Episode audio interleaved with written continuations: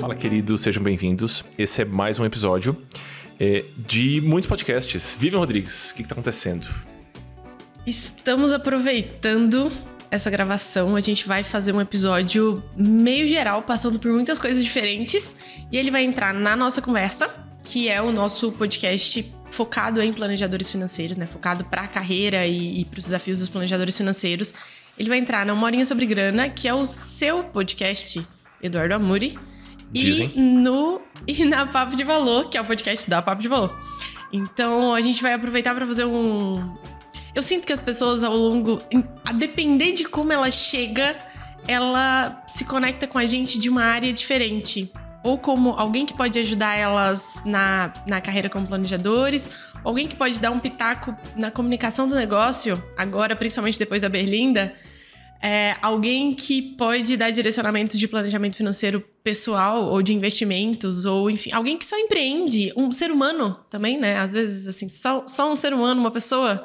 Então, a ideia é ser um podcast, um episódio um pouco mais aberto eu achei que seria uma boa ideia chamar esse episódio de episódio para quem gosta da gente. Porque vai ser uma salada de assunto, vai ter vai. tanta coisa vindo em tanto lugar diferente, que eu achei que seria uma boa. Então, se você vai chegar no final desse podcast, se você tem muito apreço pela nossa pessoa, porque a gente vai falar de comunicação, Tiquinho, a gente vai falar sobre empreendedorismo, a gente vai falar sobre planejamento financeiro é, para cliente final, né? Para você que não pretende ser um planejador financeiro. A gente vai falar sobre nossa vida pessoal também. Então vai ser uma grande salada e a gente vai ficar muito feliz se você chegar até o final. Se você chegar até o final, você manda uma mensagem pra gente e fala: Olha, eu cheguei. A gente vai ficar muito feliz e a gente vai entender que você gosta da gente. A dinâmica aqui vai ser de perguntas e respostas. Mas, antes da gente entrar nas trocentas perguntas e respostas que surgiram, trocentas perguntas que surgiram no Instagram, é, vamos dar um contexto que impacta a nossa vida nesse momento?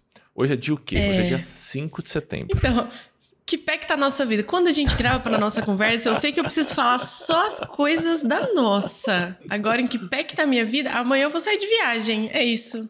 Como se a gente não fosse, na próxima segunda, fazer uma roda de conversa para planejadores de São Paulo. Como se no sábado a gente não fosse fazer uma roda para planejadores financeiros em Goiânia. Como se eu não fosse para Porto Alegre no meio do caminho. Como se a gente não tivesse prestes Respira. a abrir turma, abrir Respira. as matrículas para a próxima turma. é muita coisa. Certo. Vai dar tudo certo, vai dar tudo certo. São coisas boas. Pensa que quem está estando aqui, a gente já assumiu, gosta da gente. Ela vai ficar feliz de saber o que está acontecendo. É, vou puxar. Vou fazer uma. uma, uma o, o, que peta a minha vida nesse momento. Eu não vou nem entrar na vida pessoal agora, senão, meu Deus do céu. Mas vida profissional. O que, que vai acontecer nos próximos tempos? Ontem eu comprei uma cadeirinha para colocar no carro, cadeirinha de bebê. Isso é um reflexo de como está a minha vida hoje. Às 11 da noite. Quem compra uma cadeirinha de bebê às 11 da noite? Quem está no meio de um furacão é, é isso. isso. É isso. Quem tá no, no caos sou eu. Vamos lá. Quem tá achando vida... que o desafio dessa criança, o desafio da vida, quando essa criança chegar, vai ser a cadeirinha. Não vai, né? Não vai. Mas, mas isso, isso, é o que tá no meu controle vai agora. Vai ser bom. Vai, vai ser, ser maravilhoso. Vai ser um caos, vai ser maravilhoso. eu não tenho nem, nem. Assim, eu fico feliz quando eu consigo sentir o bebê na barriga da Gabriela, porque não tem nada acontecendo no meu corpo. É muito estranha a sensação. Vamos lá. Comprei a cadeirinha. Comprei também ontem uma garrafa térmica. Porque Pra, é, tá vendo? Essa cara de interrogação, porque você precisa ter água quente para limpar a bunda do nenê no trocador. Aí você deixa a água ali. É isso. Tô estudando. É isso. Então comprei uma garrafa térmica bonita. Que eu achei que eu deveria. Vamos lá. É, minha vida profissional, em que pé está? Projetos. É, fizemos a Berlinda. Para quem não acompanhou, é um podcast que. uma mini temporada de um podcast que gravamos eu, Vivi e Thaís, Thaís Farage, é, sobre modelagem de negócios. E foi uma experiência muito gostosa. Então, putz, eu olho o resultado hoje, os feedbacks das pessoas. Foi uma, uma empreitada muito trabalhosa, muito legal. É, junto com a gravação dessa temporada, eu abri e fechei a, a última turma do Dinheiro Sem Medo e do Finanças para Autônomos. Então eu vou reduzir bem o meu ritmo de trabalho nos próximos tempos, por conta da chegada do, do bebê, ou da bebê, ou DBB. É, é isso. E, e eu achei uma boa fazer uma última turma. Então rolou essa última turma, foi maravilhoso. É, foi a maior turma disparadamente, assim, foi muita, muita, muita gente. Fiquei muito feliz. Com isso, a, os meus movimentos na minha empresa eles vão, vão ser reduzidos. Eu vou me focar em dar atenção para quem já está nos programas. Vocês vão me ver um pouquinho menos falando sobre dinheiro nas redes sociais e, e, e por aí vai. Então, essa é uma caixinha que abri e fechei. Tá tudo certo. A Berlinda.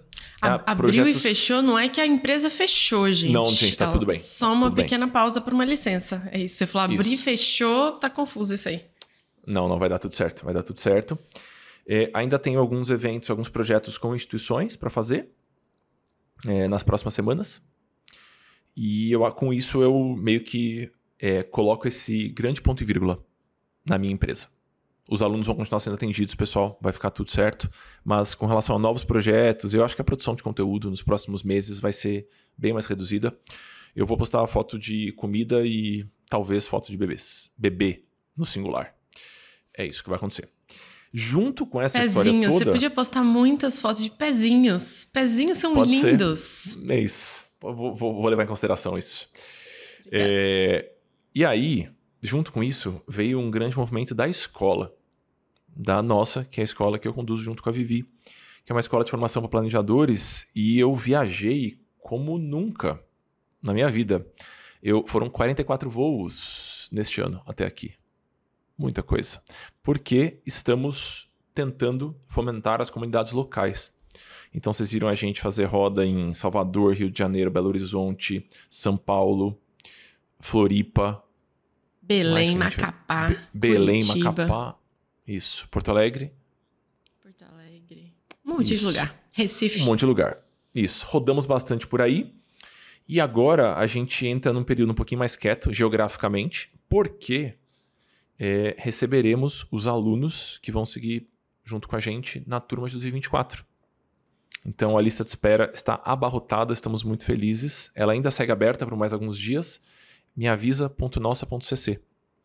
Então você vai ser muito bem-vindo. Se você se identifica com a forma como eu e como a Vivi trabalhamos, é, e se você se imagina construindo uma carreira com planejamento financeiro, você vai ser muito bem-vindo. A gente começa em fevereiro. É, a turma será aberta agora, dia 11 de setembro. E é provável que ela se encerre as 105 vagas que a gente vai abrir, que ela se encerre muito rapidamente, a julgar pelo ritmo do que aconteceu no ano passado. Então, você vai ser muito bem-vindo. Me avisa.nossa.cc ou nossa.cc se você não conhece a escola e quer conhecer. Acho Sim, que e isso ainda temos um para esse, esse ano duas rodas. Roda em São Paulo, roda em Goiânia também está lá em nossa.cc, caso você queira saber um pouquinho mais boas rodas presenciais, né? Online talvez tenhamos isso. mais algumas, a gente vai, vai avisando aí para vocês. Acho que com isso, minha vida profissional, é, isso foi o que, o que pegou nos últimos tempos. Faz sentido? Eu. Faz sentido, faz sentido. Me conta. Do lado de cá. Isso, hum. eu quero saber, eu quero saber o que está acontecendo. Bom, do lado de cá, eu sinto que a gente, enquanto Papo de Valor, está se preparando para uma nova fase uma fase onde as planejadoras que saíram de licença maternidade estão se organizando para voltar em breve. E a gente ainda não sabe exatamente como isso vai se organizar. Acho que elas também não sabem. Ninguém está sabendo, mas está deixando a gente bem atento de certa forma, né? Para pensar em contextos e movimentos que facilite, porque, enfim, fase nova da vida.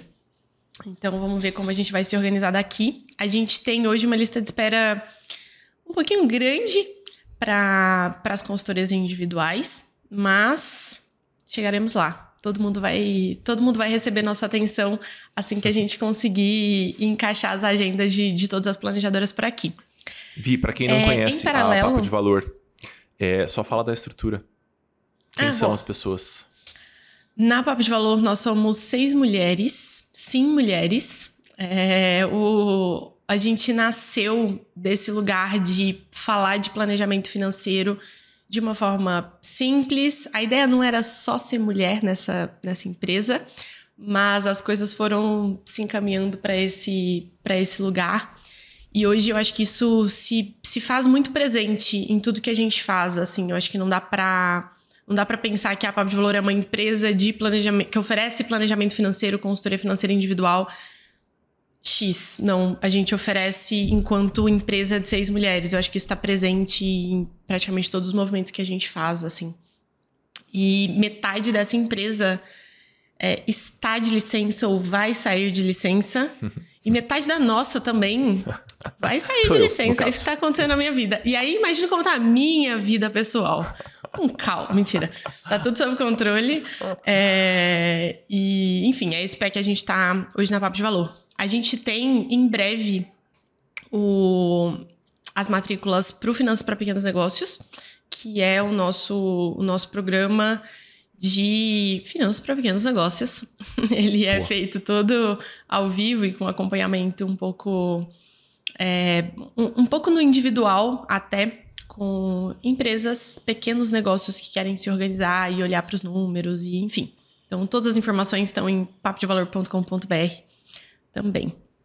Boa. E é isso. É isso que tá acontecendo na minha vida? Esqueci de alguma coisa? Ah, Eu achei que você ia falar o arroba das meninas, pra que as pessoas possam seguir também, Ah. quem não conhecia. Temos muitos arrobas. Arrobas, arrobas mães. Larissa.papo de valor. Keila com dois L's, ponto papo de valor. E a gente tem arrobas não mães. Por enquanto, pelo menos, não sei. Luene, ponto papo de valor. E Lorena, ponto papo de valor. Todo mundo... E, e a Fabi. E eu e a Fabi, mas a Fabi é no arroba papo de valor. É lá que a Ah, Fabi, justo. que também Boa. em breve tá chegando a nossa pessoinha. É assim Boa. que a gente chama o bebê. Boa demais. E, e é isso. Eu ainda tenho alguns movimentos. Eu ainda vou para São Paulo pro Congresso da Planejar. É, ainda tenho alguns movimentos daqui pro, pro final do ano. Porque eu não, não vou entrar de licença maternidade, não. Então, tem muita coisa ainda para acontecer.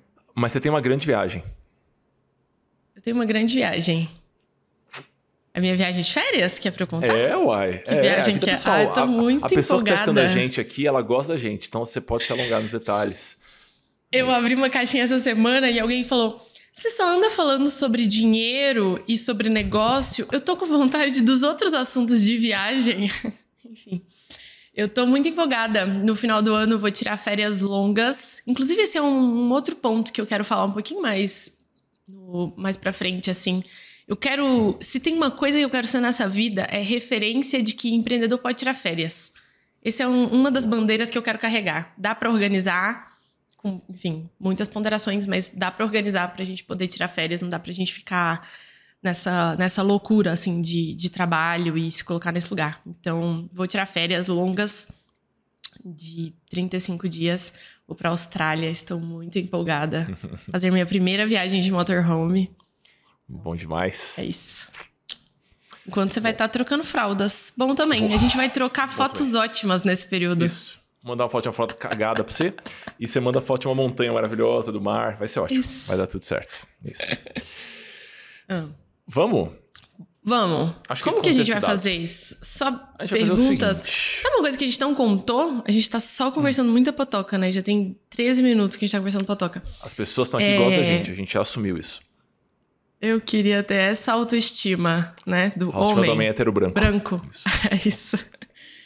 O, a gente não contou que a gente vai gravar uma nova mini temporada Berlinda. Oh, é verdade. É verdade. Que dia É vai ser? isso. A gente achou que a Thaís ia acabar com a gente. Thaís não acabou com a gente. Ela sentiu a pressão. Ela sentiu a pressão Isso. nas redes sociais. E, e aí depois foi a sua vez de quase acabar com a gente, falando: gente, não vai dar. Gabi vai. Tá, tá ali, tá perto, faltam poucas semanas. Mas a gente só resolveu isso indo gravar em Brasília. Então você não teve como fugir dessa. Exatamente. Gravaremos começo de outubro. artifício. Provável que no final de outubro já isso. Essa, essa temporadinha vá pro ar. Alguma coisa né? entre outubro e novembro. Isso. Isso. Quatro Então- episódios de novo, né? Para as pessoas não cansarem da gente. Eu acho que é bom terminar a temporada com, ah, podia ter tido mais um, sabe? Porque aí a gente sempre, né? É Imagina isso. se fosse. Ah, foi muito, né? Ah, não terminei de É, assistir acho que o último. passou do ponto. Passou do ponto, né? Era melhor ter ficado só com três mesmo. Bora lá. É, a gente recebeu é, um zilhão de perguntas. E a gente vai fazer esse episódio até um dos nós dois desmaiar. A gente vai ter esse processo. Desmaia de fome, talvez. Vai de fome, isso. É, nós temos muitas perguntas. Eu vou, durante as- a, próxima meia hora, eu vou puxar, depois você puxa o resto. Pode ser assim? Ah, pode. Então, vou deixar Então as tá. perguntas aqui. Então eu vou, vou puxar as perguntas. Você quer perguntas da nossa? Você quer perguntas é, da vida pessoal? Você quer perguntas do quê? Fala o tema. Eu tenho um cardápio enorme de perguntas aqui. É, perguntas que vocês que estão ouvindo a gente enviaram pra gente. Isso. No arroba Eduardo Amuri ou no arroba Vivian Rodrigues. É, eu, eu não sei, pode, pode puxar aí. Não quero Roleta? escolher, não, Roleta? porque vai que dá ruim. bom. Roleta. Então tá bom. Então vamos lá. Eu vou pegar a pergunta mais mais votada, porque as pessoas votaram nas perguntas preferidas com likes. E essa pergunta foi feita por um aluno nosso, queridão, da segunda turma da, da formação para planejadores. E vocês sigam o rapaz, Vinícius.felter. Ótimo planejador. A pergunta dele é muito boa, porque ele é um planejador sangue no olho e faca no dente. E aí, o que, que ele fez? Ele falou: Bom, eu vou, começar, eu vou sair do meu emprego e eu vou começar full time como planejador e eu vou falar com todas as pessoas que me conhecem. E eu vi a tabela que ele fez. Foi uma tabela com muitas linhas. E ele foi falando uma por uma com uma pessoa. E ele tá batendo as metas dele mês após mês, enchendo a gente de orgulho. E aí a pergunta dele é a Parabéns, seguinte, Vini. Parabéns, Vini. É isso. Já fiz prospecção em toda a minha bolha e estou quase esgotando as bolhas de pessoas próximas. Como seguir ampliando o número de contato com novas pessoas? Eu acho que essa é uma pergunta que serve para planejador, serve para autônomo, serve para qualquer pessoa que empreende. Isso. Eu acho que é. de- de uma forma macro, é se enfiando em qualquer lugar que você tiver oportunidade de se enfiar. Eu acho que em algum momento, quando a agenda estiver um tiquinho mais apertada, vale pensar mais estrategicamente nos lugares que faz um pouquinho mais de sentido. Mas no começo, eu só eu só me enfiava. Ah, vai ter um evento, não sei do que. Consigo pagar? É gratuito, é na minha cidade. Vou. E aí, chegar um pouquinho, porque não é só entrar nos lugares, é. Chega um pouquinho antes, puxa uma conversinha ali, entra meio de enxerido na conversinha do outro, senta naquela mesa que você não conhece ninguém. Então, meio que fazer esse papel de ativamente se conectar com outras pessoas. Para mim, essa buscar lugares onde essas pessoas estão e eu me inserir naquele lugar é o jeito mais fácil.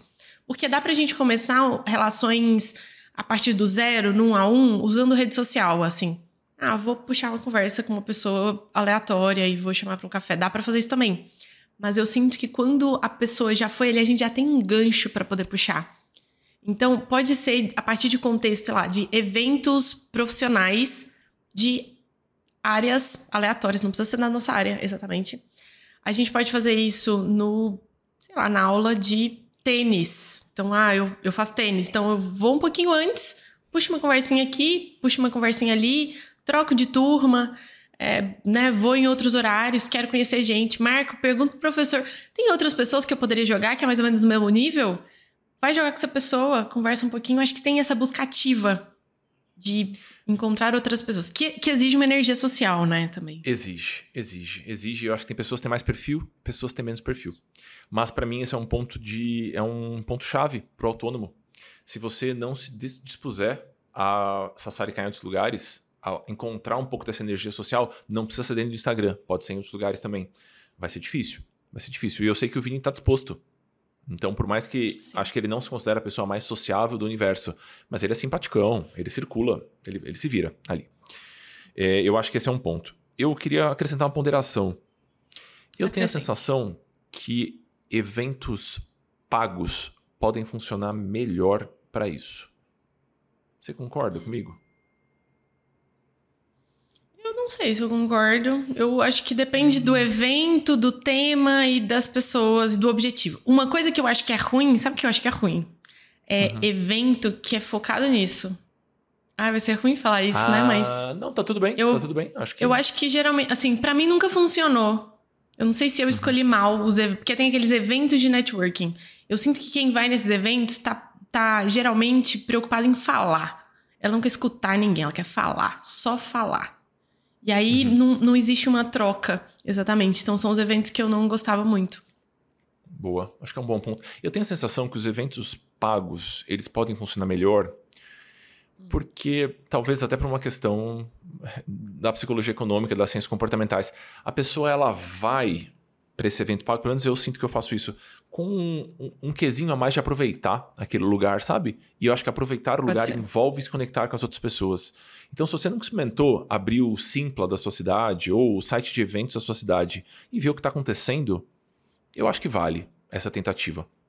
Né? De bater papo com outras, de encontrar lugares onde as pessoas pagaram para entrar e aí estar com uma postura aberta tem dois comportamentos que eu acho importantes caso você vá para um desses eventos, né?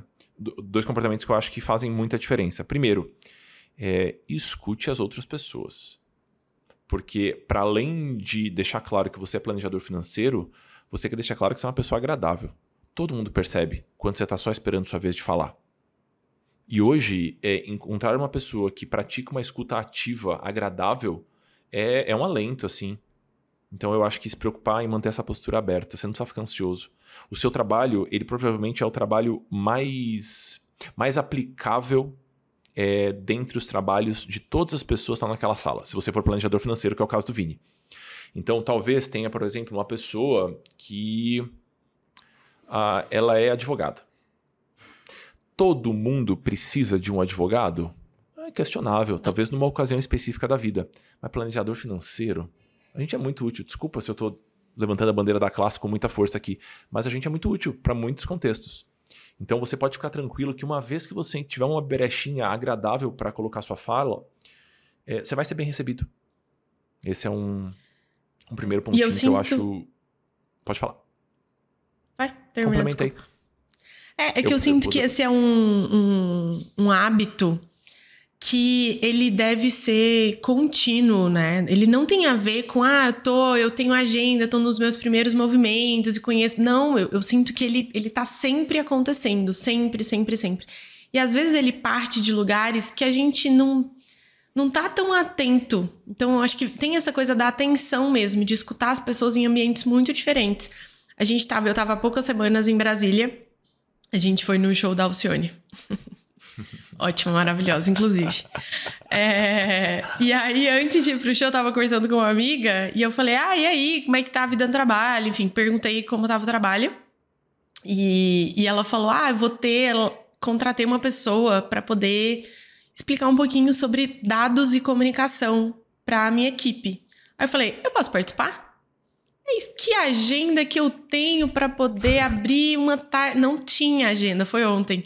Eu fui, foi super legal e eu me conectei mais com a equipe dela, com a pessoa, o Marcos que estava oferecendo é, essa explicação sobre dados. Participei de um brainstorm de uma coisa que não tem absolutamente nada a ver com a minha área, é, do evento que elas estavam fazendo, o feirão.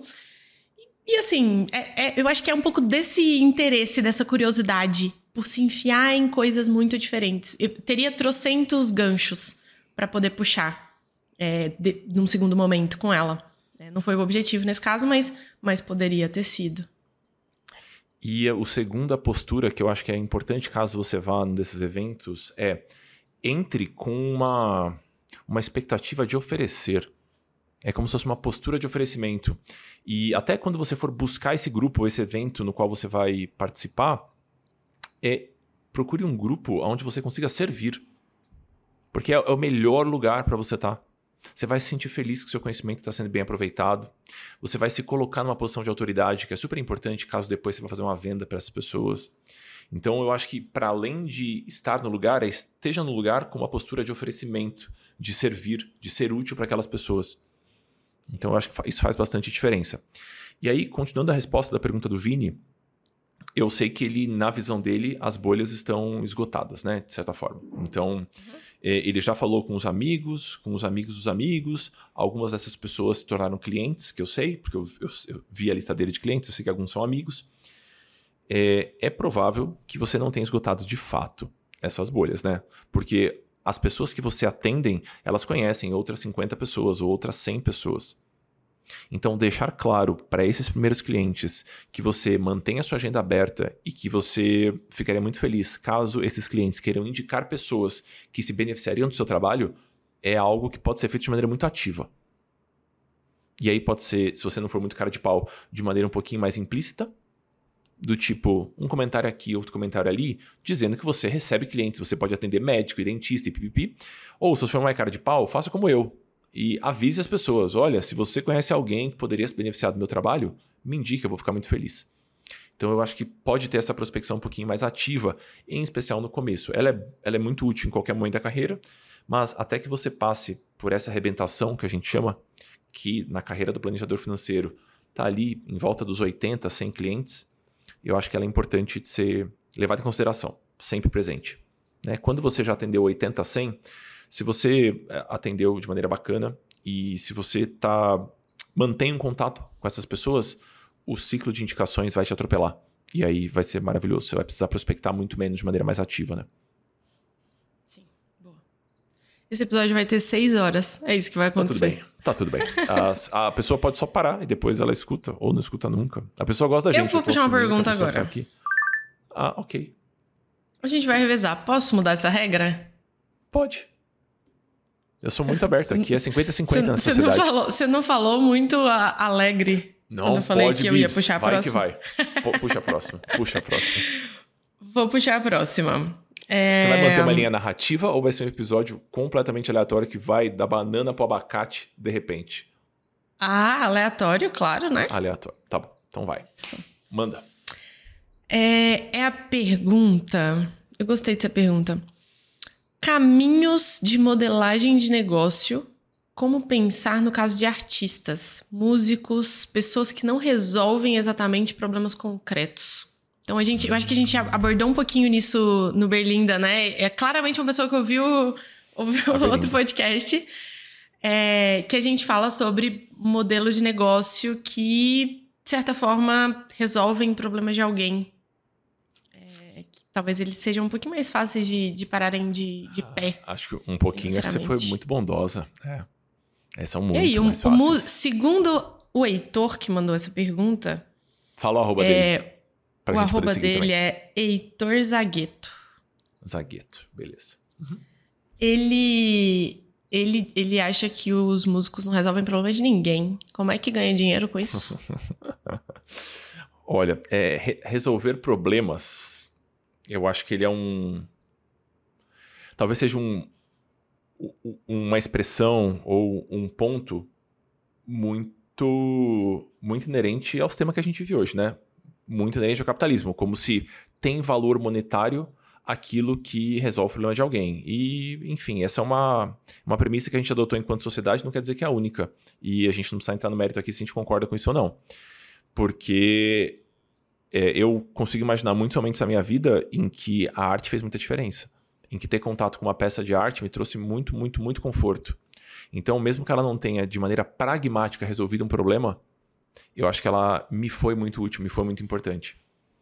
E eu acho que é, é muito bom que você tenha a clareza de que, mesmo que você não resolva de maneira pragmática o problema de alguém, o seu trabalho é muito útil. Caso contrário, você vai vender com os dois pés atrás, o que é uma postura péssima de venda. Então, se você não está convencido sobre a maravilhosidade do seu trabalho, vai ser muito difícil que você ofereça ele de maneira convincente, para que aquela pessoa compre também e que ela se aproxime do que está produzindo. Faz sentido?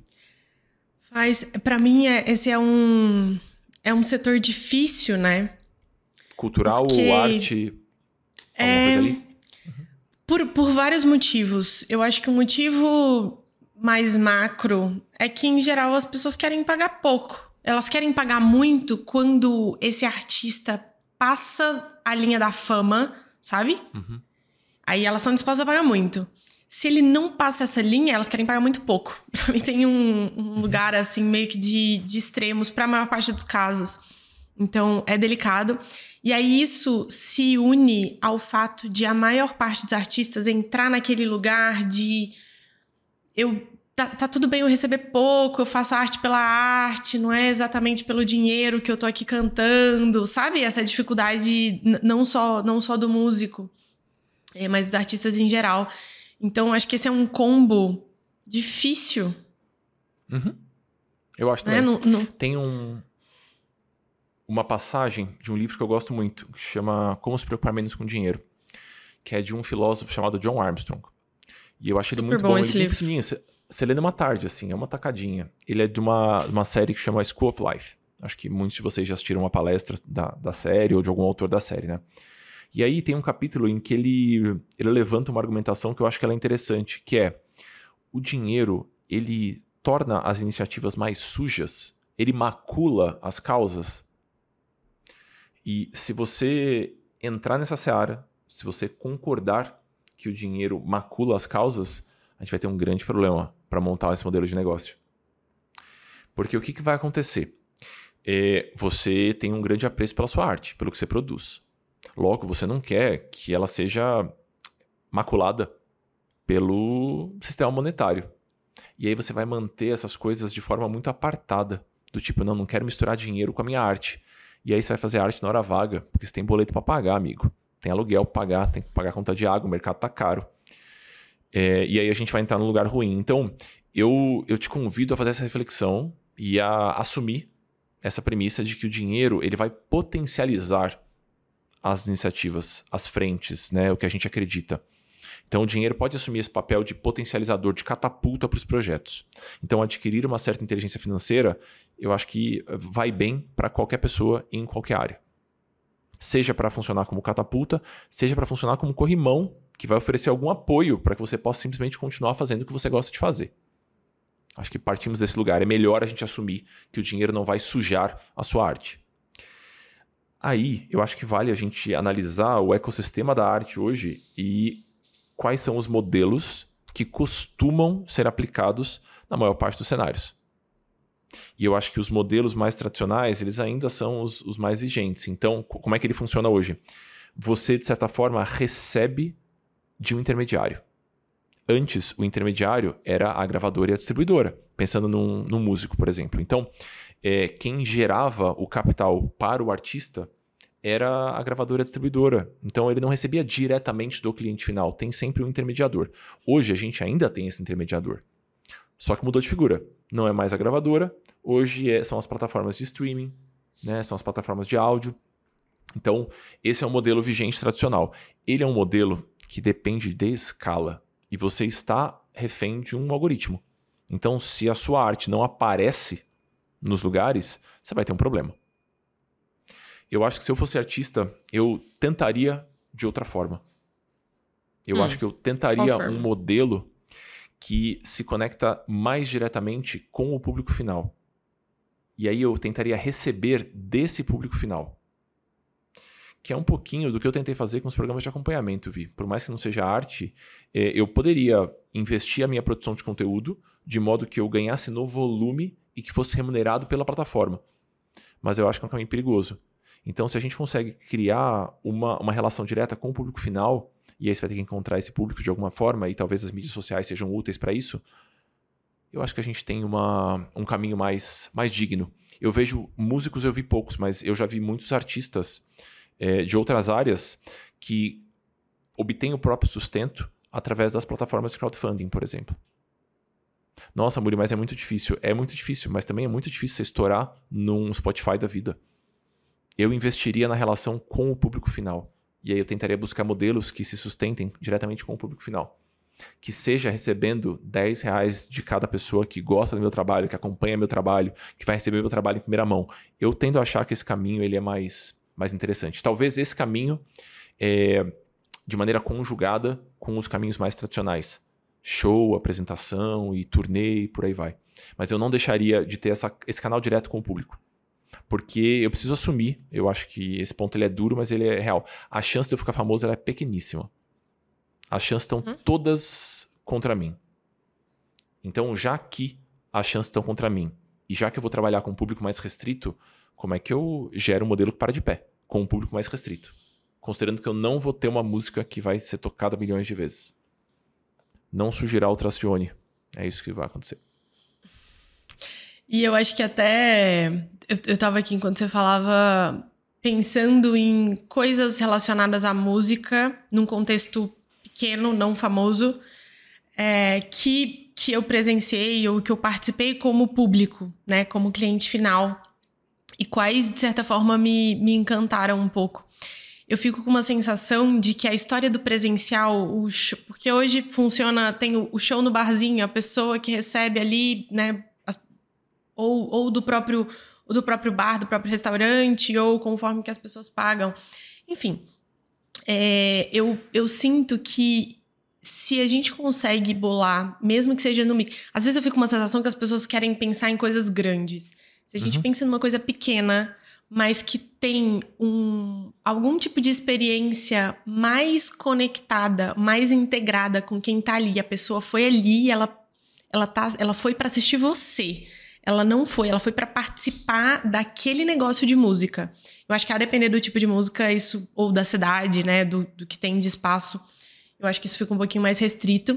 Mas eu sinto que aqui em Goiânia, eu sou de Goiânia, né, pra quem sabe, aqui em Goiânia tem um movimento do jazz que tá muito legal, assim. Então eu quase que fico numa sensação. Eu tô ficando pouco aqui, é, final de semana, por conta das viagens a, a trabalho e enfim. Mas eu, eu, sinto que esse movimento, o arroba chama Jazz em Goiânia, eu acho, ele me dá uma vontade de. A cada 15 dias eu entrar e falar, eu quero participar de alguma coisa, porque eu quero dar força para isso aqui continuar acontecendo. Eu, como uhum. público final, fico com essa vontade de incentivar esse projeto, porque eu acho que é um projeto legal e em todos os momentos, né? Eu já fui duas ou três vezes, assim. Eu já fui três vezes. Em todas as vezes, os músicos que estão ali no lugar, eles são o centro da coisa.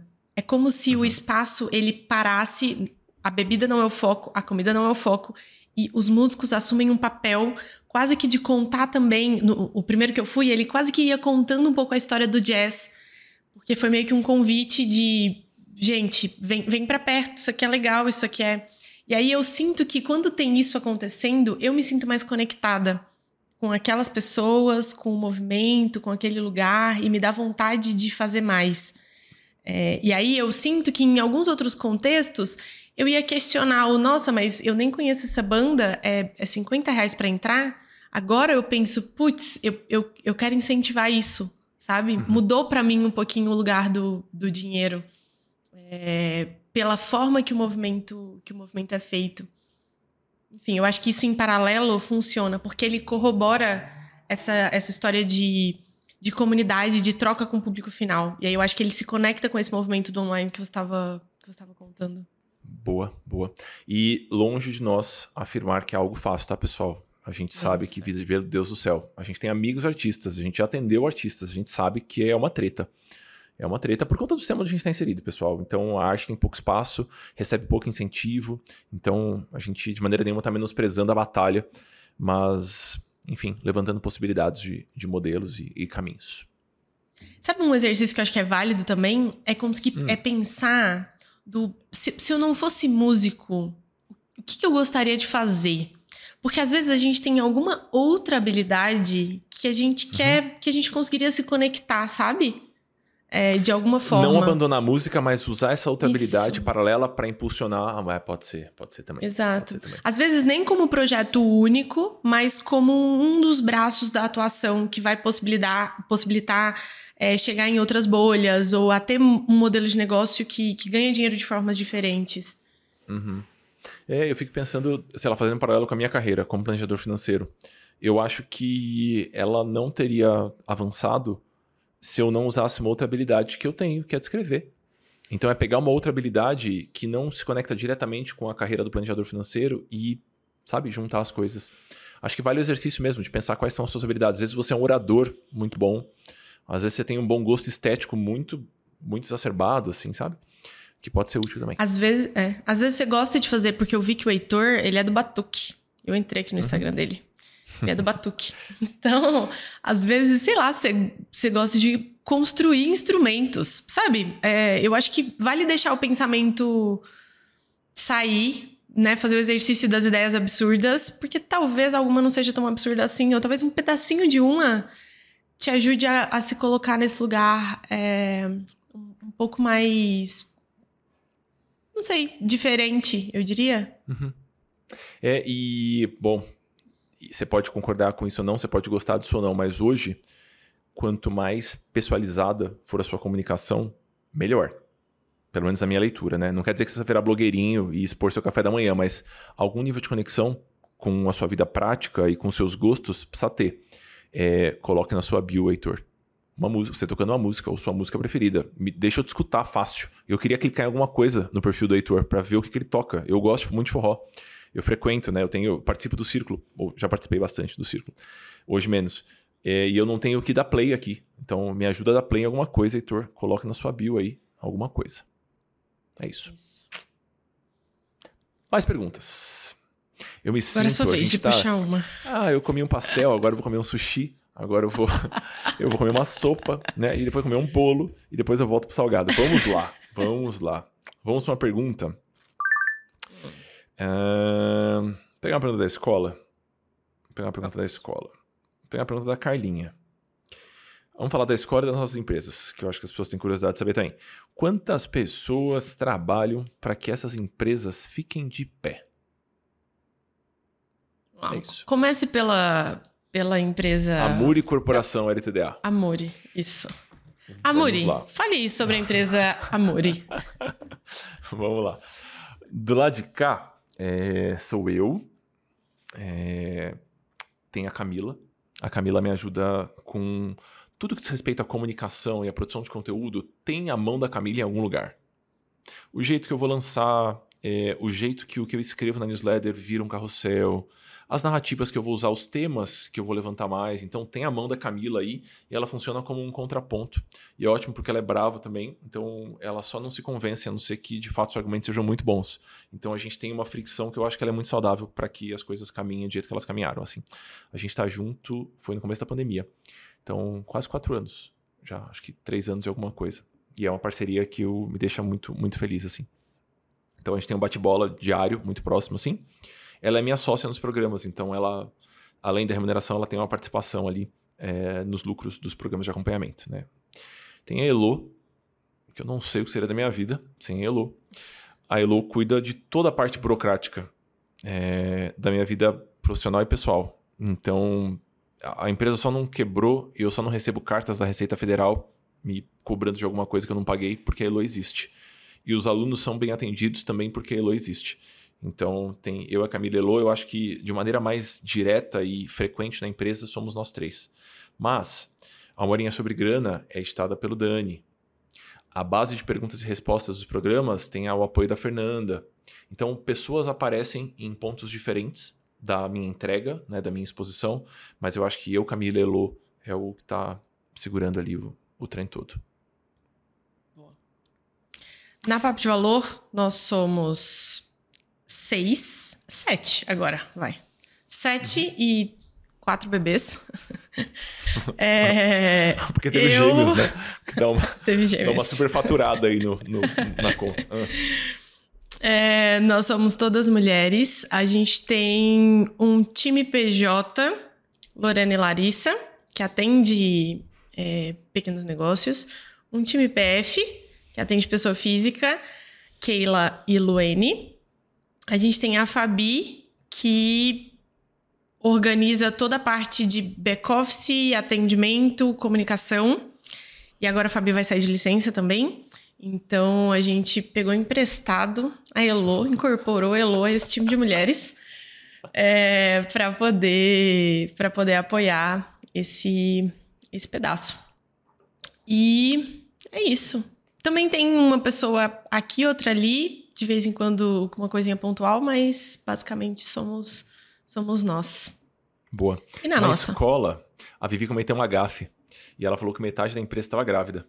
Metade do quadro societário da empresa está grávida, mas para nossa parar de pé, é, temos, meu Deus do céu, é um é um grande, grande time de apoio. Não é grande em, em quantidade, mas é um apoio muito substancial. Temos Carlinha. Carlinha que exerce o papel de Carla que é basicamente o que a Carla faz. A Carla, a Carla faz as coisas pararem de pé do ponto de vista de comunidade. Então a Carla sabe tudo de todos os alunos. A Carla dá atenção para as pessoas. A Carla é maravilhosa. A Carla cuida é, de que as comunidades locais, de certa forma, recebam estímulos para se movimentarem. Então, de repente, Cali está sassaricando em São Paulo e puxando café com as pessoas em São Paulo. De repente, Cali está em Floripa. De repente, ninguém sabe mais onde Cali está, porque Cali está em todos os lugares. Então, a Carla tem esse papel. Gestora de comunidade, não sei se é bem o termo, mas ela, ela assume essa postura de costurar relações e dar atenção para os alunos. Isso. Né? Nath. Mais? Temos Nath. Nath, arroba ateliê financeiro ou ateliêfinanceiro.com.br. Nath é planejadora financeira, super sênior, e ela oferece a supervisão junto com a gente. Então, para os alunos que se formam, a gente oferece uma continuidade, que é o processo de supervisão, e a Carla divide com a gente. A, a Carla não, a Nath. Processo de supervisão. A Nath, perdão, perdão. A Nath divide com a gente o processo de supervisão. A Carla também. Carla também, Carla também, Carla também. E. Elô? Ah, que mais? Ah, claro que Elô tá nisso também, né? Elô também. A, a, nossa não fechou também por causa do Elô. Então a Elô também está nesse processo. É, mais alguém que nos ajuda? O Dani edita a nossa conversa também, o podcast. Mas eu acho que de núcleo duro da escola somos nós quatro, né? Eu, Vivi, Carlinha e Nath. Esqueci e Elô. E Elô, e Elô, é grande a Elô, ela tá, tá num outro a Elô, nível. Ela tá aqui do meu lado. Isso. Ela tá aqui do meu lado. Ela não tá aqui, isso. mas ela tá aqui do meu lado. É isso. É isso que tá acontecendo com a Elô. Ai, é isso? Ai. É isso. Das empresas? É isso, tá bom. Uma característica comum, assim, é são empresas enxutas. Ah, com né? a graça do Senhor Jesus Cristo, sim. sim. Em termos de, de equipe. Ah, porque gente dá trabalho? Posso responder assim? pode. Acho que você pode. Acho que você pode. Hum. É, é porque, na verdade, eu acho que existe. Eu acho que a gente não entra na pira de que tem que ser grande porque tem que ser grande para ser relevante. Eu acho que tem esse um primeiro ponto. Então, a cada movimento de crescimento, que, e aí não é que a gente não quer crescer faturamento, não é que a gente não quer melhorar resultado, mas a cada ponto de movimentação tem uma reflexão do, do todo, né? Do financeiro do todo, do quanto isso daqui vai fazer sentido e do quanto eu acho a gente vai sair da linha de frente de entrega. Porque quando Hum. a equipe começa a crescer demais, a, a- a- não só a equipe, mas quando a, a estrutura da empresa começa a crescer demais, quem geralmente criou aquilo ou né, botou aquilo no mundo, quem quem criou aquilo porque tava com vontade, com anseio de ver alguma coisa, de fazer alguma coisa, né, de botar a mão na massa, sai desse lugar um pouco e entra num lugar de gestão, que tá tudo bem. Pode, pode ser melhor ou pior, ou é, é um outro lugar. É um lugar que eu gosto menos do que do que o lugar da entrega. Então eu sinto que tem, tem um limite, assim, sabe, para cada um. Posso contar uma, uma, uma groselha interessante sem embasamento científico que eu vi num blog? Que eu achei interessante. Pode. que ele fala sobre o magic number, é o número mágico para a quantidade de pessoas numa empresa. E ele Hum. fala que para uma empresa que não tem a pretensão de se tornar uma empresa gigante, uma empresa que pretende adotar um clima mais calmo de trabalho, como é o caso de todas as nossas empreitadas, na minha opinião.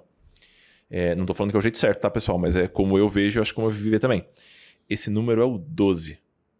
E aí eu fiquei, por que 12, né? De onde que ele tirou? Tirou do sovaco o número 12? Como é que ele soube que é 12 o número? Aí a justificativa do autor, obviamente não é embasada pela ciência, mas tem um ponto interessante. 12 é o número de pessoas que cabe numa mesa de um tamanho razoável e é um número que, em teoria, um gestor consegue gerir. Se você já tem mais do que 12 pessoas, é provável que você tenha que ter níveis de gestão. E aí, meu amigo, a sua vida vira, ganha uma outra complexidade. Eu achei uma reflexão interessante. Eu não sei se eu conseguiria gerenciar 12 pessoas. Para mim, esse número ficaria mais perto de 7, 8. É, mais do que isso, eu acho que eu teria dificuldade. É, mas eu achei a reflexão interessante de não ter subníveis de gestão.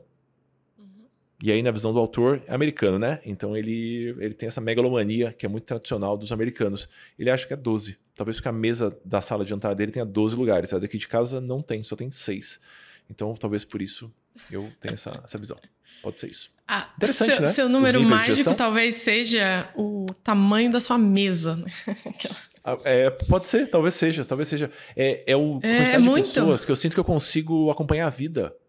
Tipo, eu conheço a Jaque, esposa da Carlinha. Eu conheço o Thiago, marido da Nath. Sabe? Eu sei quem são os cachorros da Carlinha. Sabe? Eu... Você tem um- uma proximidade, você acompanha de perto, sabe? Você não passa semanas, não precisa fazer um ciclo de feedbacks formais uma vez por ano, sabe? Dá pra você gerenciar num clima um pouquinho mais rotineiro. É doido isso, deixa né? reflexiva, né? É isso. Senti... É. Peguei você nessa. Senti que É. tipo, precisa pensar. É. É porque eu fico com uma, com uma sensação de que tem muitas pessoas e muitos negócios que entram nesse lugar de inflar a equipe, às vezes de forma desnecessária, Uhum. só porque dá a sensação de que muita gente é sinal de sucesso, sabe? Ah, Ah, contratei mais pessoas, agora eu tenho. Eu me lembro de uma conversa com uma cliente, e aí ela falou. Ah, hoje eu tenho nove pessoas. Não, eu tenho seis pessoas e tô contratando três, vou ficar com nove pessoas no total no, no negócio. Eu falei, e você tem demanda que assim, os seis não estão dando conta? Ah, não, não tenho. Mas quando eu tiver nove.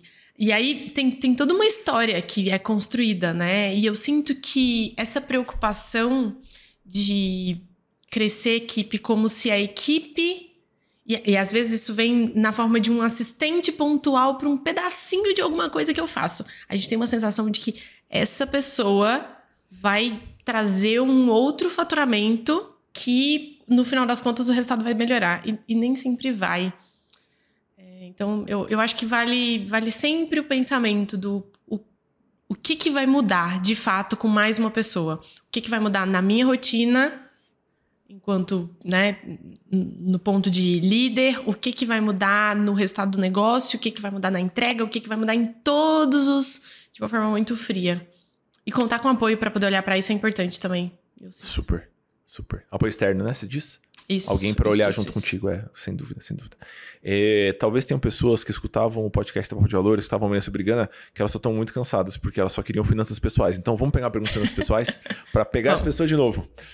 E aí a pessoa não vai desistir da gente. Vamos lá. Pergunta de Joana Gabriela. Uma pergunta de Joana Gabriela. Vamos lá. Como criar uma estrutura bancária que protege o cliente dele mesmo? Hum, boa. Algumas ideias. Primeira ideia é a gente precisa, a gente pode pensar numa estrutura bancária que não dependa de muitas decisões. Porque a gente tá em alguns dias um pouco mais cansados. Ou a gente, às vezes a gente tá só puto da vida com alguma coisa. Às vezes a gente tá muito animado. Às vezes a gente. E as nossas decisões, elas vão variando com base nisso. Então, se eu tenho, por exemplo, vamos pensar que você é autônoma, para já pegar um caso que é um pouquinho mais difícil. Se você é autônoma e eu tenho uma estrutura é, bancária onde tem uma conta PJ que eu recebo tudo, vamos supor que você tem um CNPJ, recebe tudo nessa conta e você criou a regra, a transferência automática no dia 3, que faz uma transferência da sua conta PJ para sua conta PF no valor do, da sua retirada mensal já definido.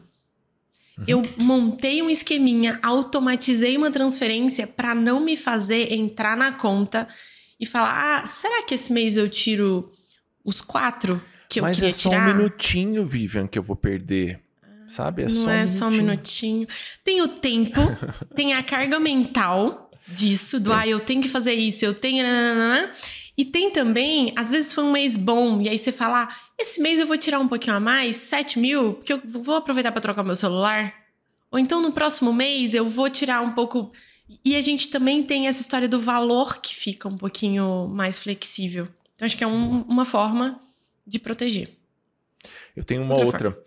É, a gente não vai encontrar uma, uma mesma forma ou um mesmo, uma mesma estrutura que é a que protege todos os clientes, porque os clientes são únicos, né? Então eles têm características muito particulares.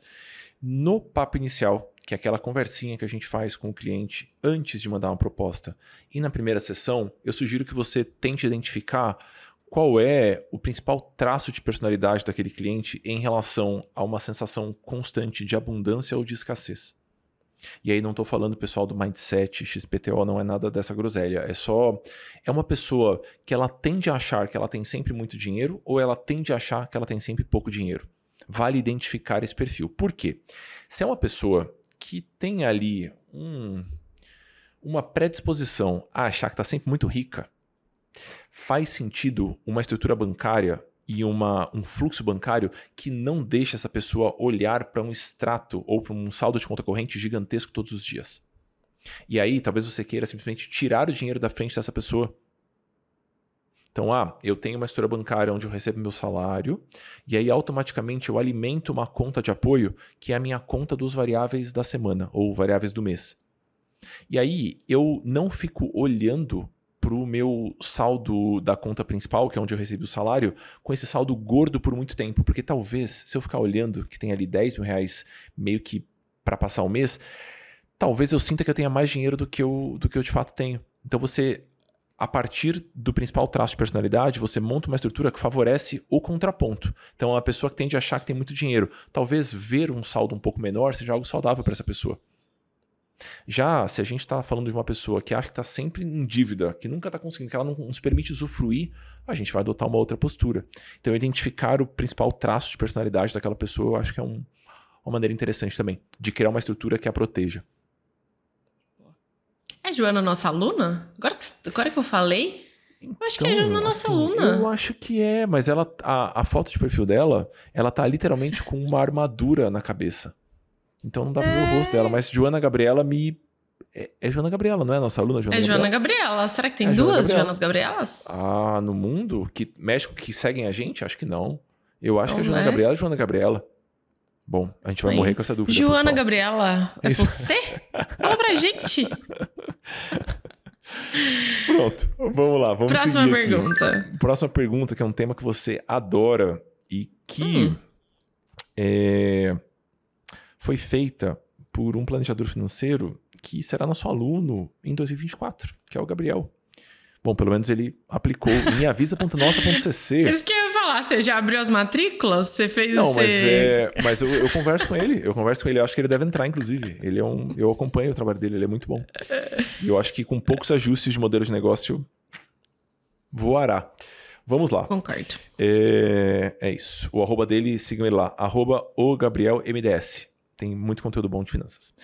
Como vocês se organizam para manter uma rotina de trabalho produtiva, eficiente e equilibrada? Eu adoro que as pessoas faz- assumem essa premissa. Desculpa, só uma crise de riso. É, na maior parte do tempo é equilibrado, na maior parte nem sempre. Na- ele colocou entre parênteses na medida do possível. E como esse eu sei que é um tema é, que você é uma ex-adicta, eu acho que faz sentido você começar essa resposta. Vai, Eu sou, eu sou. puxa Porque eu, aí. eu gosto muito do que eu faço. Então. E eu tava muito empolgada quando eu comecei. Então eu só assumi. Eu, e eu queria que as coisas dessem certo rápido. Eu queria caminhar rápido, eu tava muito empolgada. Então eu sinto que eu, eu ultrapasso a linha do equilibrada é, facilmente. E eu ultrapassei, não, não exageradamente, mas assim, ultrapassei o que, o, o que hoje eu acho que seria ok por muitos anos, porque eu só tava empolgada. E eu acho que essa é uma característica, né, de quando a gente tá muito empolgada com alguma coisa, a gente tende a, ah, mas tô trabalhando 12 horas, mas eu terminei feliz. E aí no outro dia você também terminou feliz. E aí no terceiro dia você tá feliz, mas cansada. Aí de repente, no 15 quinto dia, você lembra que em algum momento você já foi feliz, mas você só tá exausto. e aí a gente vive meio tipo num ciclo, né? Eu sentia que eu vivia meio que num ciclo. Na maior parte dos dias eu tava. É pesada essa eu resposta. tava Fazer um corte dessa resposta sua. De repente você lembra que você já foi feliz um dia. Plá! É isso. Desculpa, vai. É, Então, eu sinto que eu preciso ficar atenta, porque facilmente eu posso ir para esse lugar. E eu vou por conta de empolgação mesmo. Beleza. Mas, quando a gente abriu a escola, é, eu. O Amor falou assim pra mim: você precisa. Isso, isso cabe na sua vida? Você- a gente vai precisar organizar um pouquinho o tempo. Quantos clientes você atende? Quantos. Ele, ele quase me botou na parede e falou: olha, querida. Pra gente abrir essa escola, a sua vida tem que estar em ordem, porque senão você vai surtar e aí o negócio vai desmoronar e vai sobrar pra mim. Foi basicamente É isso, mas de uma verdade. forma sutil. E eu achei Com que foi um bom alerta. É, eu achei que foi um bom alerta pra. Beleza, agora eu preciso organizar isso. E porque, de fato, com a abertura da escola, um volume novo de trabalho estava surgindo. né? Então, eu acho que nesse momento eu fui muito cuidadosa de fazer uma reflexão ativa e do mesmo jeito que a gente respondeu a como é que eu posso montar uma estrutura bancária para proteger o cliente dele mesmo, eu acho que vem para esse lugar. Como é que eu posso montar uma vida que vai me proteger de mim mesma? Então, eu já, a depender do desafio que eu sinto que eu estou vivendo, eu uso algumas estratégias diferentes, mas alguns exemplos que funcionam bem. É, para mim, funcionou muito bem. Separar o dia de cada empresa. Assim, minha vida ficou muito, muito, muito melhor depois que eu decidi que segunda-feira eu faço coisas da Papo de Valor. Terça-feira eu faço coisas da nossa. E assim, eu separei um bloco maior para eu não ficar com a cabeça, ah, agora eu vou atender um cliente, agora eu preciso pensar noutra coisa para dura, um pouco mais é, movimentando. Isso me ajudou. Me ajudou muito é, olhar para como eu organizo, como, como eu vivo melhor. Então vamos dizer assim, ah, quantas reuniões, quantos blocos de reunião eu consigo fazer no mesmo dia?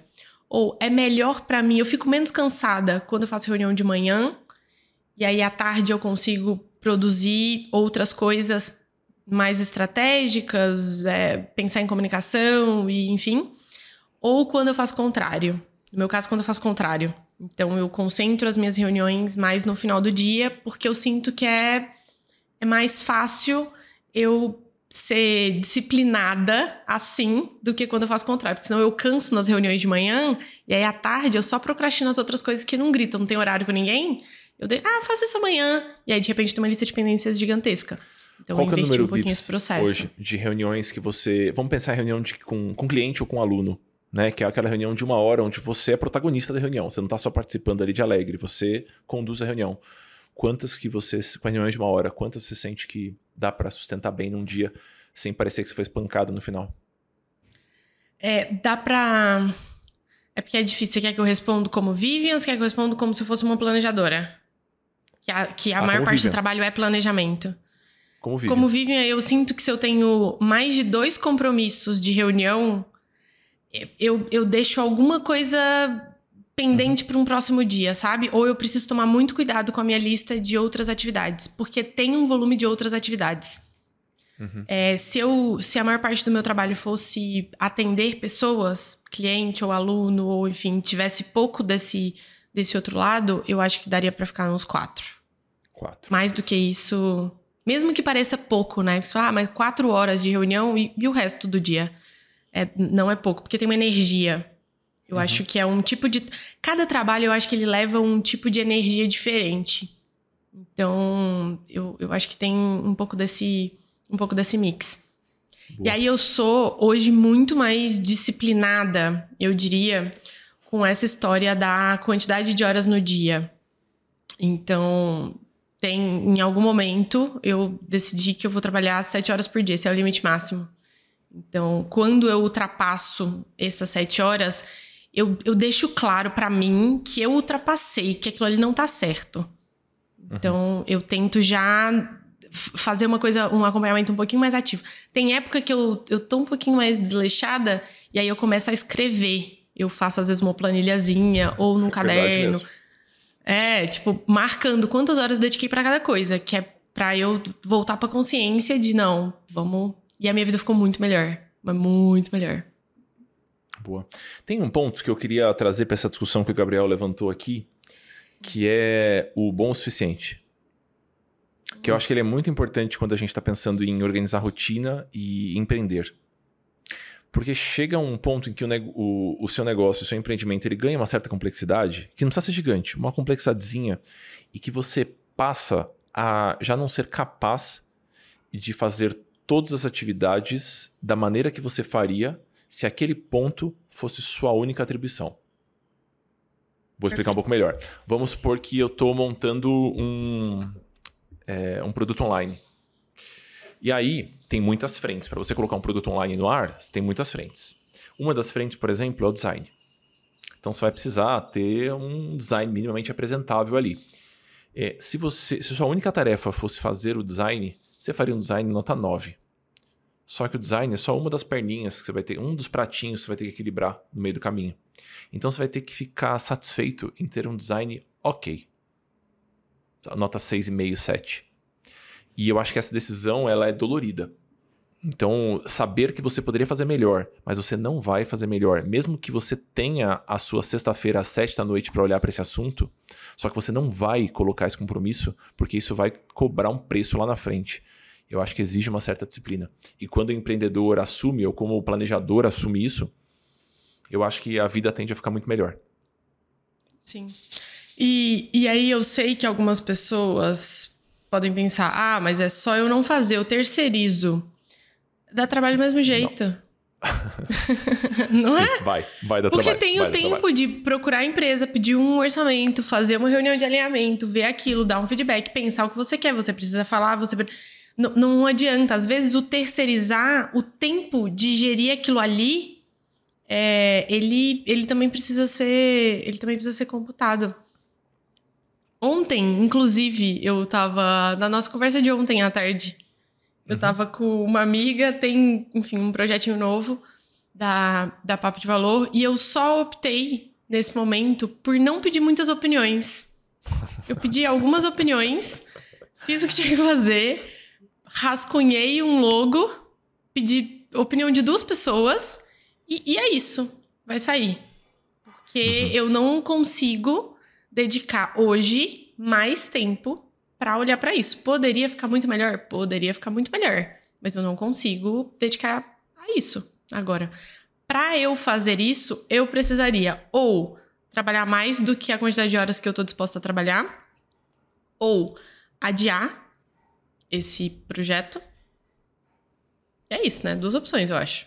E eu não É tô. isso. eu não acho que nenhuma dessas duas é, se- seria uma decisão melhor do que a que eu tomei. De vou fazer uma versãozinha, piloto, pequena. Se, ah, o logo depois vou melhorar. Talvez melhore, talvez não. Ah, o produto, talvez alguém tenha um feedback legal. A gente ajusta depois e vai indo no caminho. Boa. Avançando um pouquinho para esse podcast ter só duas horas e não 17. Vamos lá. Pergunta interessante também, do Adriano. É papel, isso vale para planejador financeiro, vale para as outras ocupações também. É papel da prospecção. Lembra, prospecção, pessoal, é esse, esse processo de angariar novos clientes, de buscar novas vendas, né? A gente está prospectando. Ah, é papel da prospecção convencer pessoas que não sabem que tem um problema na sua organização financeira, ou nem sequer têm sonhos mapeados, ou o foco do planejador, muito boa pergunta, ou o foco do planejador está em captar quem já tomou consciência da necessidade. Daria pra gente fazer um podcast inteiro sobre essa pergunta, porque ela é só muito boa. Ela é muito boa mesmo. É, eu acho que tem, eu acho que tem dois pontos. A gente pode responder enquanto pessoas que querem levar benefício a muitas pessoas, ou a gente pode responder como empreendedores. Como empreendedores, a resposta é: vai ser muito mais fácil você vender para quem já tomou consciência. É uma etapa Claro. menos. É uma etapa menos. Para quem já tomou consciência de que precisa daquilo, é, para quem já está disposto a buscar ajuda. Porque às vezes a pessoa tomou consciência, mas ela não está disposta a buscar ajuda. Quando a gente encontra esse combo, é, é, o, é o cliente mais fácil de fazer uma. de fechar um contrato, certo? Certo? Eu. Eu acho que dá pra. Pensando na nossa área, eu acho que dá pra focar só Era nisso. minha resposta. Era minha resposta. Não precisa Eu- de eu mais. você- É, eu- pensando na nossa área, né? Eu acho que você pode só fazer uma comunicação muito, muito clara a respeito dos benefícios que você entrega, de como funciona o seu trabalho, dos casos que você já atendeu. E aí você não precisa se preocupar em que nível de consciência do problema aquele cliente está, porque o seu público-alvo ele é só muito grande, muito grande. É só quase todo mundo. Quem, tem uma, quem é adulto e tem uma vida financeira minimamente autônoma tem essa necessidade. Muito rico, muito pobre, meio rico, meio pobre, endividado, com patrimônio, com patrimônio para receber de herança, com loja para abrir, com salário para organizar. São muitas pessoas. Então eu sinto que você não precisa nichar a sua comunicação para topo ou para fundo de funil. Então, quando a gente fala do, do topo de funil, é aquela pessoa que vai consumir uma mensagem, uma narrativa que ela é mais superficial. E quando a gente fala do fundo do funil, é aquela pessoa que ela tem uma dor, ela tem um problema, falta só a chamada final. Uhum. Né? E aí, muitas vezes, o plano de comunicação do planejador envolve todas as camadas. E eu acho que essa é uma alternativa, pelo menos para começo, é uma alternativa ruim. Então eu acho que você não precisa fazer essa distinção. Né? E eu sinto que se você sassaricar por aí, é, angariando pessoas que já têm consciência do problema, você já vai passar pelos seus 70, 100 primeiros clientes. E a partir daí vai ficar mais fácil. O que você deveria fazer é se preocupar em explicitar o benefício do seu trabalho. Então, deixar clara a transformação que você promove com exemplos. E aí as pessoas vão se identificar com os exemplos. E o próprio exemplo, olha como o, exemplo é importante aqui. Ele faz o papel de mostrar para aquela pessoa que sabe que ela tem um problema e que o problema é parecido com o problema do exemplo, faz o papel de trazer essa pessoa para perto. E o exemplo, ele também deixa claro para aquela pessoa que está meio que papagalhando por aí, ela não sabe muito bem onde ela está, fala, ah, eu nem sabia que eu tinha essa questão do salário não sobrar nunca e de repente essa pessoa tinha esse problema e resolveu esse problema. Então o exemplo ele tem um papel muito importante na comunicação do planejador financeiro. Nas outras, a, nas outras áreas de atuação, é, a gente pode discutir, eu não sou um especialista nisso, mas do planejador financeiro, o exemplo é chave. E aí, o jeito do conteúdo é diferente, né? Porque a gente pode uhum. pegar uhum. um conteúdo. Um conteúdo que eu acho que não é eficiente. Por exemplo, você. Um, pô, vou pensar num post do Instagram. Você sabia que você precisa se preocupar com a sua aposentadoria? Às vezes, sabe, esse conteúdo que tá no. Ah, você deveria estar tá fazendo isso, você deveria. Nananã, uhum. você uhum. já pensou sobre isso, é você. Enfim. E aí, ao passo que se a gente conta histórias de pessoas que.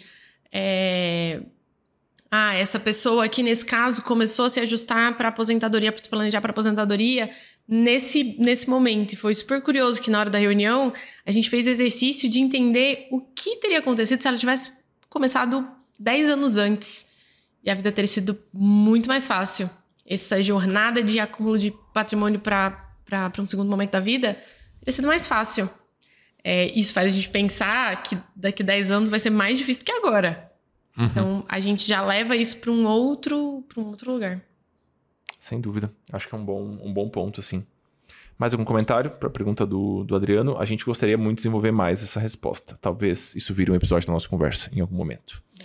De comunicação, que é um, um, pilar muito importante. Puxa a próxima. Mas vou puxar a próxima. Vou puxar a próxima. Quanto tempo nós temos? Não, vai. Só, só vai. A pessoa gosta da gente. Ela está aqui ainda. Depois a gente olha a curva, né? A curva de retenção desse episódio. Aí ninguém chegou nesse pedaço. Ninguém nunca vai falar. Ah. É, vamos na pergunta da Natália.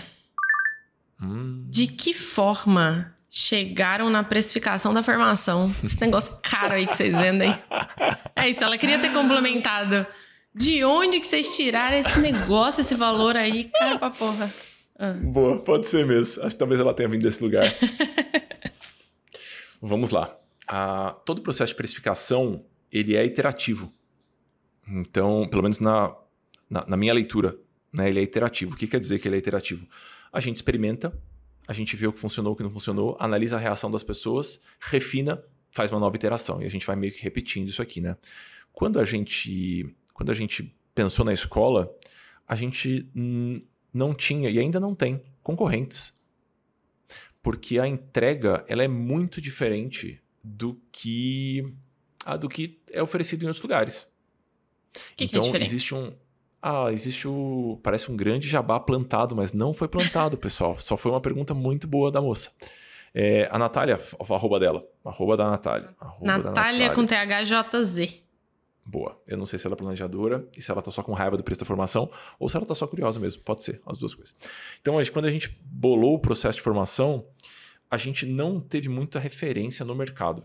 Porque alguém que comete a insanidade de oferecer suporte restrito por e-mail e responder todas as perguntas de todos os alunos em vídeo é um grande ponto de diferencial oferecer sessões individuais, três sessões individuais para cada aluno. Faça uma conta, pessoal. São 100 alunos numa turma, isso quer dizer que são 300 horas de consultoria, que são oferecidas ou por mim ou pela Vivi. Então, tinham alguns pilares da formação, aulas ao vivo e não gravadas, tinham alguns pilares que eu acho que deixam o produto pouco comparável. E quando o produto é pouco comparável, a gente tem uma dificuldade de estabelecer o preço, mas tem uma grande vantagem também. Porque as pessoas também não vão ter muito com o que comparar. Então a gente foi colocando essas coisas todas na balança.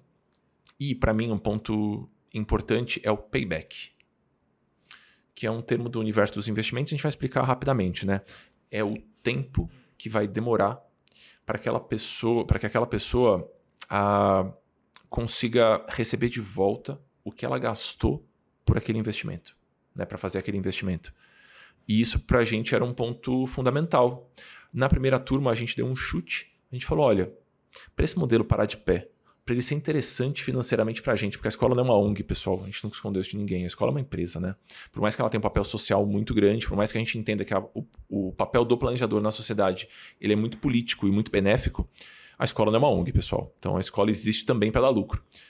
É, a gente tentou pensar num valor que parcelado pudesse encaixar no orçamento de muitas pessoas, num valor que não ofendesse aquela pessoa que está vendo, porque tem aquele valor que ofende, né? Um carro que custa 2 milhões de reais. É difícil. É, e que o tempo de payback fosse razoável. E aí, por razoável, na minha cabeça era um ano. Na sua cabeça tinha algum outro valor? Não sei se eu tinha pensado nisso. Ah, eu pensei no, muito nisso. No tempo? Ah, eu pensei. Hum. Eu, eu, pensei assim, bom, se a gente Porque pega eu acho um que... aluno... Ah. É que eu ia um falar um tempo maior. É. É? Não, um ano para mim é, é sucesso. Um ano para mim é Não, sucesso. um ano é tipo, sucesso, mas eu acho que, tipo, dois anos é muito maravilhoso. É. Ainda, sabe? Que, é que eu queria fazer uma oferta indecente. Que carreira que você começa e em dois anos você já recuperou tudo que você investiu para começar aquilo ali do absoluto zero, assim. Que as pessoas uhum. começam do zero, né? A maior parte. Acho que um é. ano é muito sucesso. É, é que para mim, eu, pra gente conseguir vender do jeito que a gente vende e pra gente poder se colocar na internet do jeito que a gente coloca, sem uma apelação, sem uma promessa maluca, sem aquele marketing barulhento, a oferta tem que ser quase indecente. E aí, na busca por essa oferta indecente, a gente fez o primeiro palpite da primeira turma, que eu acho que foi. É, quanto que era mesmo? 11? 11 mil reais? Eu acho que eram 11 mil reais. Isso. É, era e aí, 10 e 500. 10 e 500, isso. Pelo processo da formação completa, que envolvia as consultorias, envolvia o acesso às aulas por dois anos e todo o pacote assim. E foi só uma chuva de pessoas que conseguiram reaver esse dinheiro em pouquíssimos, muito menos do que um ano. O que nos leva a crer que a formação estava muito barata. Eu acho que essa primeira turma foi assim, meu Deus do céu, muito barato pelo que foi oferecido. Muito barato pelo resultado que os alunos obtiveram, porque a gente acompanha os alunos né, individualmente. É, então eu acho que foi só muito, muito barato. Na segunda a gente fez um reajuste de preço. Na terceira agora a gente tem outro reajuste de preço. E ainda assim, eu acho que o payback para muitas pessoas não é uma garantia, mas as chances estão completamente ao, ao, ao favor. assim. A gente está no momento do mercado em que a absorção de novos profissionais é muito profissionais bons. Ela é muito rápida, muito rápida. Sim. Então foi um pouco daí que veio, né? Uma, uma payback mais experimentação. É para ser caro, pessoal. É para doer um pouco no bolso também, porque quando a gente paga caro, na nossa visão, paga caro por alguma coisa, a gente tende a se comprometer mais com alguma coisa com essa coisa. E aí o processo todo se retroalimenta. Você entra mais motivado porque você pagou caro para aquele negócio. E aí você aproveita mais da gente. A gente fica feliz porque a gente entrega mais para vocês. Então tem toda essa, essa cadeia que se alimenta. Tem também um, um ponto de partida que vem de, de, de não precisar de muitos alunos, né? De não precisar escalar demais e colocar muita gente na turma, porque isso naturalmente eu acho que a gente perderia um pouquinho na entrega. Porque o individual não ia dar para ser tão individual assim, talvez a sessão continue, mas aí talvez teriam que ser menos sessões, ou talvez, é, sabe? É, as, a interação na, nas aulas ao vivo não seria tão presente, porque teria o dobro de pessoas ali, então tem um pouco de como isso se alinha com o formato de entrega também, que foi um ponto que a gente conversou bastante antes de começar, né? De qual, qual é a nossa expectativa? A gente quer formar 100, a gente quer formar 500 planejadores, ou a gente quer uhum. formar 10. Porque o nosso tempo é, ele, ele, de certa forma, se divide um pouquinho, um pouquinho nisso também. Eu acho que também, a, sobre essa reflexão, a gente no começo já tinha meio traçado que é, não era para ser uma corporação, era para ser essa individualizado, muito próximo. E aí a gente vai sempre receber, pode ser que mude em algum momento, mas a princípio, ali 100 alunos por ano é o que a gente consegue atender com excelência. E a gente vai continuar entregando esse atendimento excelente para os alunos. Exato. Seguindo. Será que as pessoas já desmaiaram assistindo? Talvez. Vamos avançar mais um pouquinho. Vamos lá. A, a Miriam, que também será nossa aluna ano que vem. Estou vendo muitas pessoas, porque eu já conversei com as pessoas. Como lidar com clientes que começam, isso vale para todas as áreas, que começam engajados ou até mesmo buscam ajuda de maneira mais desesperada, mas depois passam a remarcar ou até mesmo somem? A pergunta de milhões. Sabe uma coisa que a gente não fez ainda? Foi puxar uma, uma caixinha para as pessoas falarem por que, que elas somem. Tipo, sabe? O que, que, que acontece que geralmente faz elas sumirem? de forma um pouquinho mais genérica e seus alunos do programa podem responder para mim e os nossos alunos da consultoria respondem para você, assim, para não. É, porque eu, eu acho que tem, tem dois pontos. Primeiro, entender que as pessoas somem mesmo, elas só deixam de colocar energia naquilo e começam a colocar energia em outras coisas. A vida meio que dá uma atropelada e aquilo ali não é mais prioridade no momento. E tá tudo certo. Então, sempre vai ter um determinado percentual ali de pessoas que vão abandonar o processo. Mas esse percentual ele precisa ser baixo. Se esse percentual é, sei lá, 10% para cima, 5% para cima, eu diria, para mim 5% Talvez ah, nos primeiros atendimentos é mais. É. Uhum. 1 para 10 não, amor, 1 para 10. Enfim. É isso. Entre 5% e 10%. É, se tá acima disso, eu sinto que talvez tenham coisas para serem alteradas no processo, na forma de, de condução do planejamento. Se tá abaixo disso, para mim é só ok. Só siga. Uhum. O que, que, você acha? Eu tenho dois pontos sobre, sobre esse sumiço. Primeiro, uh, o primeiro eu acho que é o mais importante. Se você não criar alguns pontos de conquista com esse cliente, a chance dele sumir aumenta muito. Então, se você não celebrar junto com ele os pequenos avanços eu quero falar três pontos, esse vai ser o primeiro. É, a chance dele sumir é maior. Então, garanta que no meio do processo você vai dar muitos tapinhas nas costas e muitos abraços no cliente, para ele sentir que ele está avançando. Todo mundo gosta de ser elogiado, pessoal. Né, a gente cresce e continua gostando de ganhar a estrelinha que a professora do maternal dava para gente de bom aluno. Então, celebrar as pequenas conquistas com o cliente. Ponto número dois: a modelagem do seu negócio, a modelagem da, da sua venda para aquele cliente precisa estar adequada à necessidade que ele tem. Então, se o cliente tinha uma baita dor aguda e ele queria resolver aquela dor e você me vendeu uma assinatura de 24 meses para esse cliente, ele vai sumir só porque você vendeu errado. Você vendeu uma coisa que ele não queria. Você, por um acaso, o convenceu de que ele precisava daquilo. E esse é um jeito horrível de vender. Então, tomar cuidado com o modelo e se o modelo se adequa àquele cliente. E esse é um problema é, na minha visão, né, de muitos planejadores que trabalham por filiação, então eles são filiados a outras empresas que impõem o modelo de venda. Porque talvez para aquele cliente, aquele modelo não é o melhor, mas você não tem ferramental para oferecer outro, ou você não pode oferecer outro. Então essa flexibilidade eu acho que ela ajuda muito. E o terceiro ponto, talvez eu tenha sido pretencioso em falar três, porque eu esqueci o terceiro ponto sobre essa questão. Tapinha nas costas, modelagem do negócio. Ah, lembrei do meu terceiro ponto, que é muito importante. É, se o processo é chato pra caramba, ninguém vai querer continuar.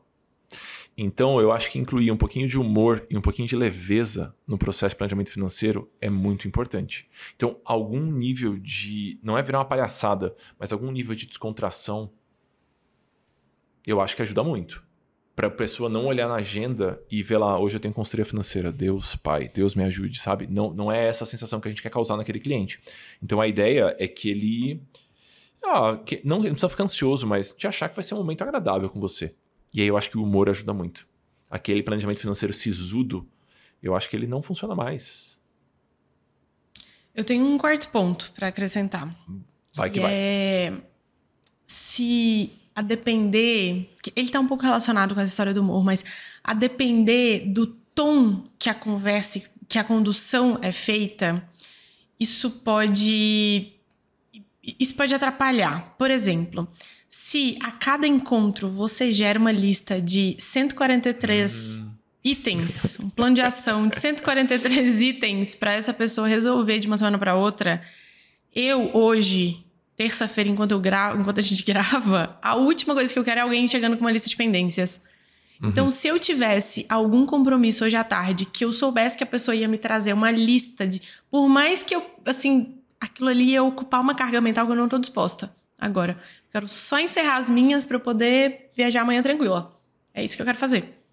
Se eu tô num dia cansada, uma semana cansativa, e eu sei que a nossa reunião vai ser uma aula de muitos conceitos de investimentos e sabe uma coisa pesada, você vai falar e falar e falar e falar muitas coisas teóricas. Eu também talvez cancelaria, eu desapareceria, porque eu tô cansada. Agora, se eu penso que o nosso encontro vai ser um momento do que a minha vida financeira tá acontecendo, eu de fato preciso de ajuda, eu inclusive preciso parar para poder pensar um pouquinho nela. E eu sei que nesse momento a gente vai fazer isso junto. É, eu quase que é um. Nossa, que bom, que bom que a gente vai ter esse momento, porque aí eu já vou aproveitar e resolver algumas pendências junto aqui, algumas coisas que a gente tinha para resolver, a gente já vai aproveitar o nosso momento para poder fazer junto.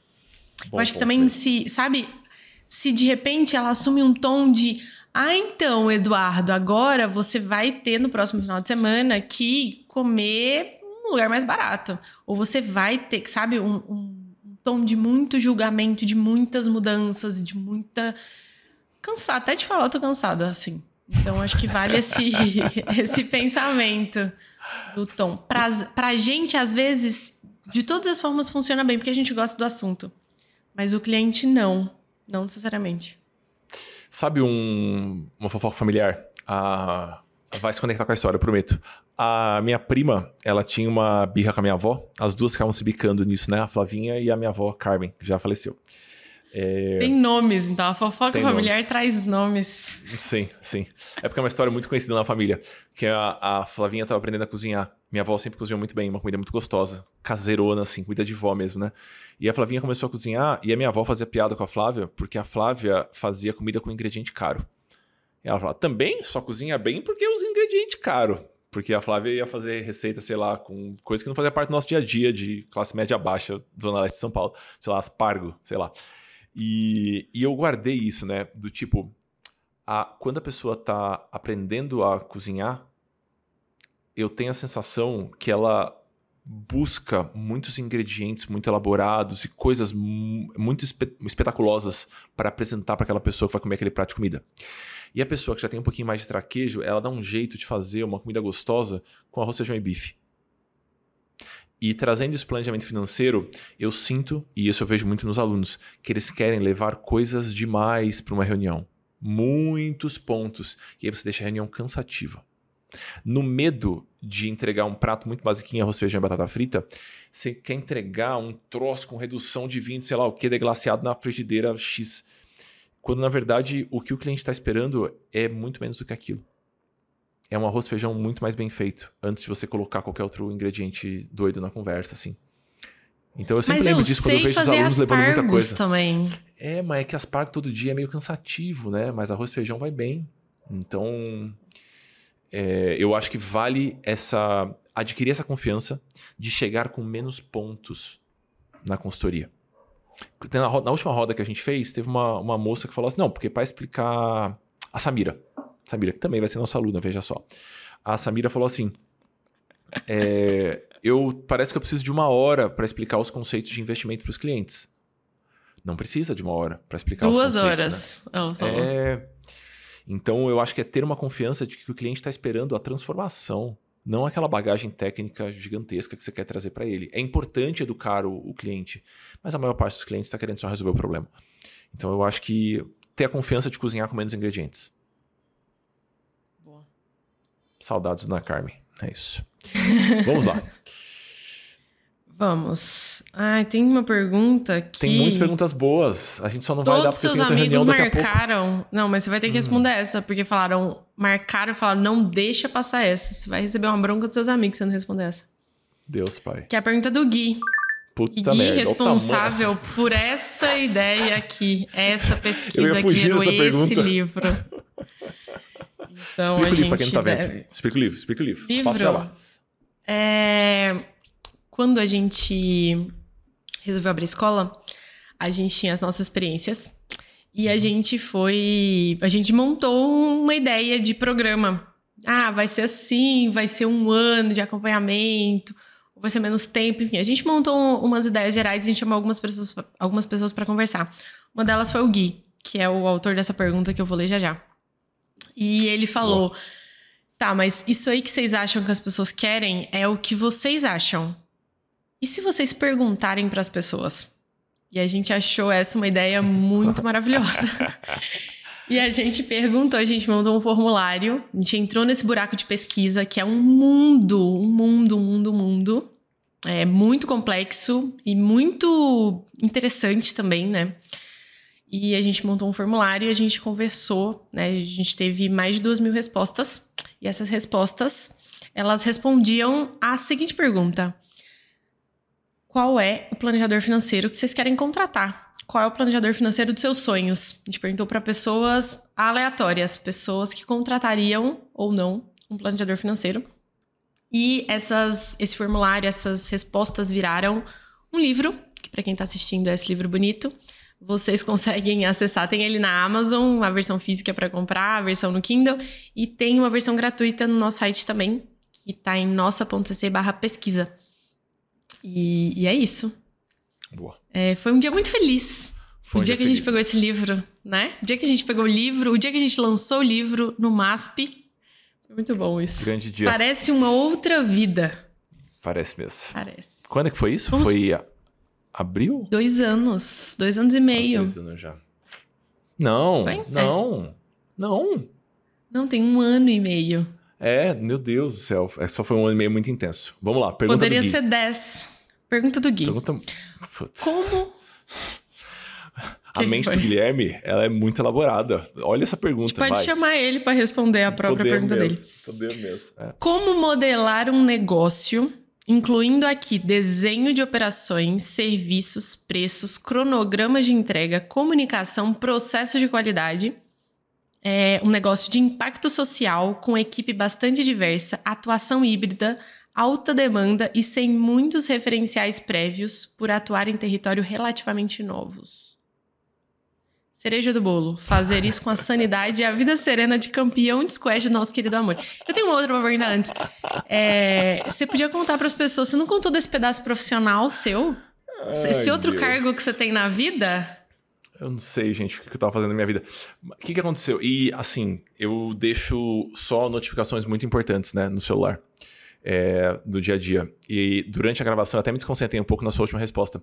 Chegou a mensagem de que o GDF, o governo aqui do DF, por conta da nossa formalização da federação, emitiu as passagens para o brasileiro, para o Campeonato Brasileiro dos meninos aqui do DF, que provavelmente Ah, ou iriam de ônibus ou não iriam. Então eu só estou muito feliz de ter, de certa forma, aberto essa caixinha com o trabalho de um zilhão de pessoas também. Mas eh, eu, durante esse semestre, de julho a dezembro, eu assumi a presidência da Federação Brasiliense de Squash. Numa tentativa de retribuir para o esporte um pouco do que, eu, do que eu colhi, assim. Porque minha vida foi drasticamente afetada por conta do esporte, assim. Eu fiz faculdade por conta do esporte, é, a maior parte dos meus amigos da primeira infância e da adolescência eram amigos do esporte. Eu joguei handball seriamente por bastante tempo. E aí pa- parei de jogar quando eu comecei a sair da faculdade, aí comecei a trabalhar e fui meio que atropelado pela vida profissional, parei de jogar. E aí tem 3, 4 anos que eu encontrei o squash aqui, é, em BH, na verdade, a gente estava morando em BH na época. E aí surgiu essa, essa lacuna no squash aqui em Brasília, eu assumi a, a, a presidência, a gente montou uma equipe e essa equipe segue e eu vou entregar meu cargo mês que vem. Então é um semestre de presidência, que era o que eu me dispus a oferecer, porque minha vida é meio corrida. E também porque vai chegar bebê, e aí eu vou ficar na direção, mas, mas eu saio. Mas esse é um, um quarto CNPJ que eu gerenciei nesses últimos tempos. Além da Muri, além da nossa, além do lugar, o lugar.org, para quem não conhece, teve a federação nesse meio tempo. É isso. Eu não sei Nem como responder a contou pergunta dessa outra Gui. empresa. A gente, você esqueceu dessa outra empresa. É, É, você não fala muito Abel, dela. Muitas caixinhas. é, Muitas caixinhas. porque é importante que a comunicação seja coesa. Senão a gente só deixa a pessoa que está recebendo a mensagem completamente confusa. Então você pode Como incluir é esse habilidades... episódio, inclusive. Isso, como esse episódio, que é um grande, uma grande salada. É aquele prato que você monta na churrascaria quando você tá com muita fome, sabe? Você bota sushi e aí você coloca Eu, qualquer eu não outra monto esse aleatoriedade. prato. eu não Ah, monto esse você- prato. Você monta esse prato em absolutamente Você- todas as suas refeições. Você é Gente, muito esse é um granfina. pedaço. Vocês poderiam perguntar, colocar essa pergunta. Como é um café da manhã, ou um lanche da manhã tradicional? Aí um lanche da manhã do Amor é batata doce, açaí, café ao mesmo tempo. Tudo na mesa, assim, ó, no, no mesmo prato. Se desce pra cima do mesmo prato. Açaí, café, batata doce e o restinho de frango que tinha na geladeira? Por que não, né? Por que não? Por que não? Esse meu, meu estômago, ele é muito flexível. É isso. não Pergunta do fuja. Guilherme. Pergunta do Gui. Pois é, vamos lá. É, eu acho que tem... Eu vou responder alguns pedaços da pergunta. Porque montar um modelo de negócio, uma operação desse tamanho, envolve muita elaboração. Envolve você pagar um boleto, Gui. Brincadeira. Eu, eu partiria de algumas premissas.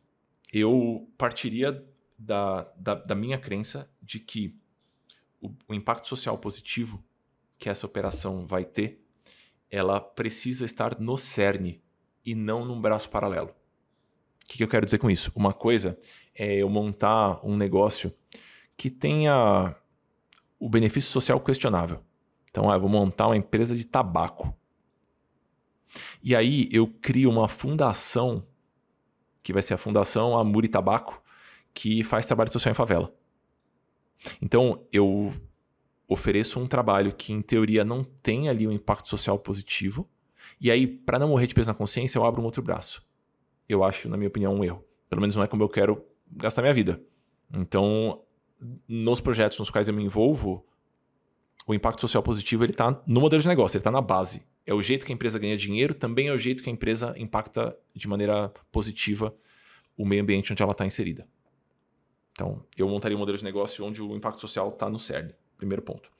Segundo ponto, ah, eu prefiro ter um- uma rotina e um clima de trabalho mais ameno e mais calmo e, por consequência, ter um impacto menos amplo do que o contrário.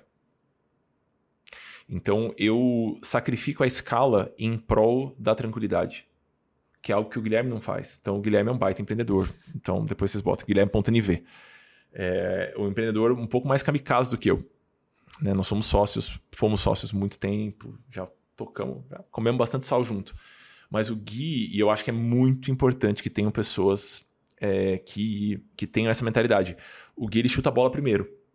E aí depois ele vai correr atrás da bola. Então o sonho é sempre muito grande. E isso tem pontos positivos e negativos. Eu não. Eu vou entender o impacto disso em alguma medida. É, e aí, se eu estou correndo risco, ele é um risco calculado. Por exemplo, pode ser que a escola saia do controle? Pode ser que saia do controle em algum momento, que a vida vai ficar meio apertada, mas não vai sair do controle como, por exemplo, e aí sair do controle não é necessariamente ruim, mas é as coisas escalarem de um jeito meio maluco. O Instituto PDH, que é a principal empreitada profissional do Gui. De repente, ele fecha um contrato com alguns patrocinadores gigantescos, gigantescos, e vai produzir a maior pesquisa sobre a masculinidades já feita na América Latina. E aí, de repente, ele fala: então, eu tô indo pra Argentina fazer um campo na, na floresta, sei lá o quê. Então, a vida dele vai saindo do controle. Por quê? Porque no começo, é, essa, essa mensuração de impacto não foi feita. De impacto na vida pessoal e na rotina da empresa. Qual que é a mensuração de impacto que ele faz? Bom, eu quero apoiar a maior quantidade de pessoas, eu quero trabalhar com um tema que eu acho interessante, eu quero que intelectualmente seja engajante a coisa. Vai. E aí, de repente, você tem o Instituto, que é maravilhoso. Só que você olha a agenda do Guilherme, meu Deus do céu, parece o. Sabe o Tetris quando tá errado? É a agenda do Guilherme. Você encaixou o negócio de um jeito é, eu eventualmente ajudo a turma lá com a estratégia financeira, né? E aí, para marcar uma reunião com o Guilherme, assim, você precisa ter muita sorte da, da agenda ter alguma janela em algum lugar. Por quê? Porque isso não foi mencionado antes. E eu acho que o e não necessariamente nessa... é errado. É, pelo amor de Deus, pelo amor de Deus. Acho que se se o Gui tivesse traços de personalidade parecido com os meus, o instituto não ia existir. E olha quanta coisa não teria existido, sabe? Os, os projetos mais significativos de pesquisa sobre masculinidade no Brasil tem a cara dele por trás. E se ele tivesse essa, esse, esse zelo pelo, pelo tempo de trabalho, pelo esforço colocado, é, simplesmente não aconteceria. Então eu acho que implica em abrir mão de alguma coisa. E no meu caso, eu abro mão da escala. É o que a é gente engraçado. fez com a escola, eu sinto, Vi. Para mim é, é, é, curioso observar e muito interessante observar o quanto o que a gente faz enquanto empreendedores é, isso precisa estar tá alinhado com quem a gente é e que vida a gente quer ter. Uhum. Porque tá tudo bem essas peças se encaixarem de formas muito diferentes, mas. O que você tá rindo, meu Deus? É, não, tá tudo bem essas encaixe, peças. Mas no do Guilherme, essa, essa, pergunta só não ocorreu, meu amigo. Ele só falou, eu vou. Ele só foi, ah, né? Ele só foi, é, é. Porque eu acho que quando as peças é, elas se encaixam de formas diferentes, às vezes na minha vida, na sua vida, na vida do Gui, na vida de pessoas diferentes. E, e, e, elas se encaixam. O problema, eu acho que é quando elas dentro. E elas se encaixam de formas diferentes, mas o problema é quando dentro da vida da pessoa elas não se encaixam. Aí eu acho que a gente tem problemas grandes, assim. Que ou o negócio fica prejudicado, porque a entrega passa a não ser boa. Ah, vou fazer um negócio ali meio mais ou menos, porque é, é o que dá, é o que eu dou conta, eu vou, eu vou deixar minha vida em ordem e vou fazer uma entrega do jeito que dá. Ou o para poder fazer uma entrega boa, é, às vezes a gente vai prejudicar o, o aspecto financeiro do negócio o negócio vai deixar de ser lucrativo porque eu vou ter que contratar trocentas pessoas para poder entregar o que eu prometi que ia entregar. Ou pode descontar na, na minha vida, assim. Então, eu acho que se, se ela não está encaixando de forma particular, a gente tem um problema para resolver, porque essa conta, ela chega, né? Eu acho que esse é um, esse é um problema. Ela chega de forma diferente, mas, mas ela chega. Agora, um ponto que ele até trouxe, assim, de, de ter referências. Eu acho que é uma coisa muito maravilhosa ter referências de outras pessoas que fazem o que a gente quer fazer, ou que fazem parecido, enfim, pessoas pra gente trocar. Mas ela pode ser muito perigosa também. Porque de repente a gente tá vendo um pedacinho, só a pontinha do iceberg, e a gente acha que a gente sabe o que tá por trás. Uhum. E aí a uhum. gente pega um pedaço de cada referência que a gente tem e de repente a nossa vida e o nosso negócio ele só não faz sentido. Então acho que vale esse cuidado também com a história das referências. Sabe quando que eu pensei na, na história do Gui? Quando a gente estava. Que eu acho que foram momentos em que as, a, o entrave era parecido. Então a gente tinha o desejo de fomentar as comunidades locais de planejamento financeiro, né? De planejadores. E aí, qual foi o nosso plano ousado? qual foi o nosso primeiro, primeiro palpite, assim, depois de refletir um pouquinho, foi, bom, vamos rodar, vamos nas capitais. E vamos nós lá, vamos botar a cara lá. A gente fala, oi pessoal, essa roda aqui gratuita que a gente dá pão de queijo, ela é uma roda para a gente conversar. E a gente vai organicamente construir essas células em cada capital. É, o Guilherme, na, quando ele quando saiu o Silêncio dos Homens, que foi o primeiro documentário, né, acho que mais expressivo assim, surgiu a possibilidade de terem de surgirem grupos de apoios para homens. E aí homens que foram autuados pela Maria da Penha, homens que se encontram em situações em situação de opressão, homens que estão só confusos e perdidos, estão buscando espaço para conversar. Ele tinha essa, essa existem grupos no Brasil, eles estavam meio soltos assim. Como é que a, a mente do Guilherme funciona? Ele falou, cara, eu vou montar um guia e a gente vai tentar fazer com que grupos surjam a centenas no Brasil inteiro. Então, é um pensamento que ele parte da escala. Sim. E eu acho que do nosso lado, ele parte de uma, de uma certa organicidade que casa melhor com a nossa personalidade hoje, assim. Sabe? Acho que Sim. parte da premissa. A premissa lá era, puta, vamos fazer isso aqui gigante. Sabe? E no nosso lado, eu acho que teve um pensamento um pouquinho mais cauteloso. É isso? A gente vai encerrar o episódio?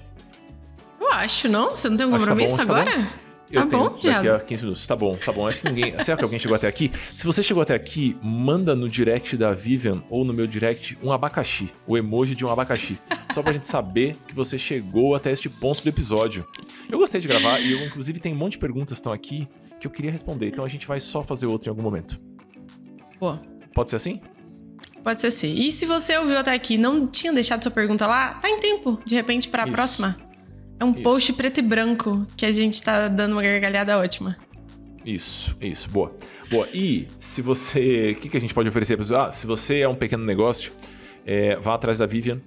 Ela vai oferecer o Finanças para Pequenos Negócios em novembro. Em novembro. Matrículas a partir do dia 2 de outubro. E o, a lista de espera já está em papodevalor.com.br. Boa. É, se você não é um pequeno negócio, ou se você é um pequeno negócio, mas você quer ser um planejador financeiro, é, daqui a pouquíssimos dias, na segunda, próxima segunda-feira, dia 11 de setembro, a gente começa a conversar com todas as pessoas que estão na lista de espera da nossa formação 2024. Então, entra lá em meavisa.nossa.cc, preenche a aplicação com cuidado, por favor, e a gente vai entrar em contato com você. E se for o seu momento, você vai ser muito bem-vindo. Mais alguma coisa que a gente quer falar para as pessoas? É, se você tiver alguma dica pro Amuri pai nova fase, manda no direct dele. Isso, isso, isso. É Só isso. é, boas dicas que vão deixar minha vida mais fácil. Não me encher minha cabeça de minhoca, né? Porque isso eu já vou conseguir fazer sozinho. Então você não precisa de sua ajuda pra isso. Só dicas boas e práticas. Muito obrigado por por estarem aqui. Ai. Mandem um abacaxi pra mim ou pra Vivi, pra gente saber que vocês estão até aqui. Eu vou ficar emocionado se eu receber mais que três abacaxis. E esse episódio vai pro ar hoje ainda, porque a gente pediu pro Dani estar hoje. Certo? Certo, na nossa Obrigado, grande queridos. corporação. Isso. É isso. É, arroba Beijo, Rodrigues, gente. arroba Eduardo Amuri. Obrigado, beijos, tchau. Tchau, tchau.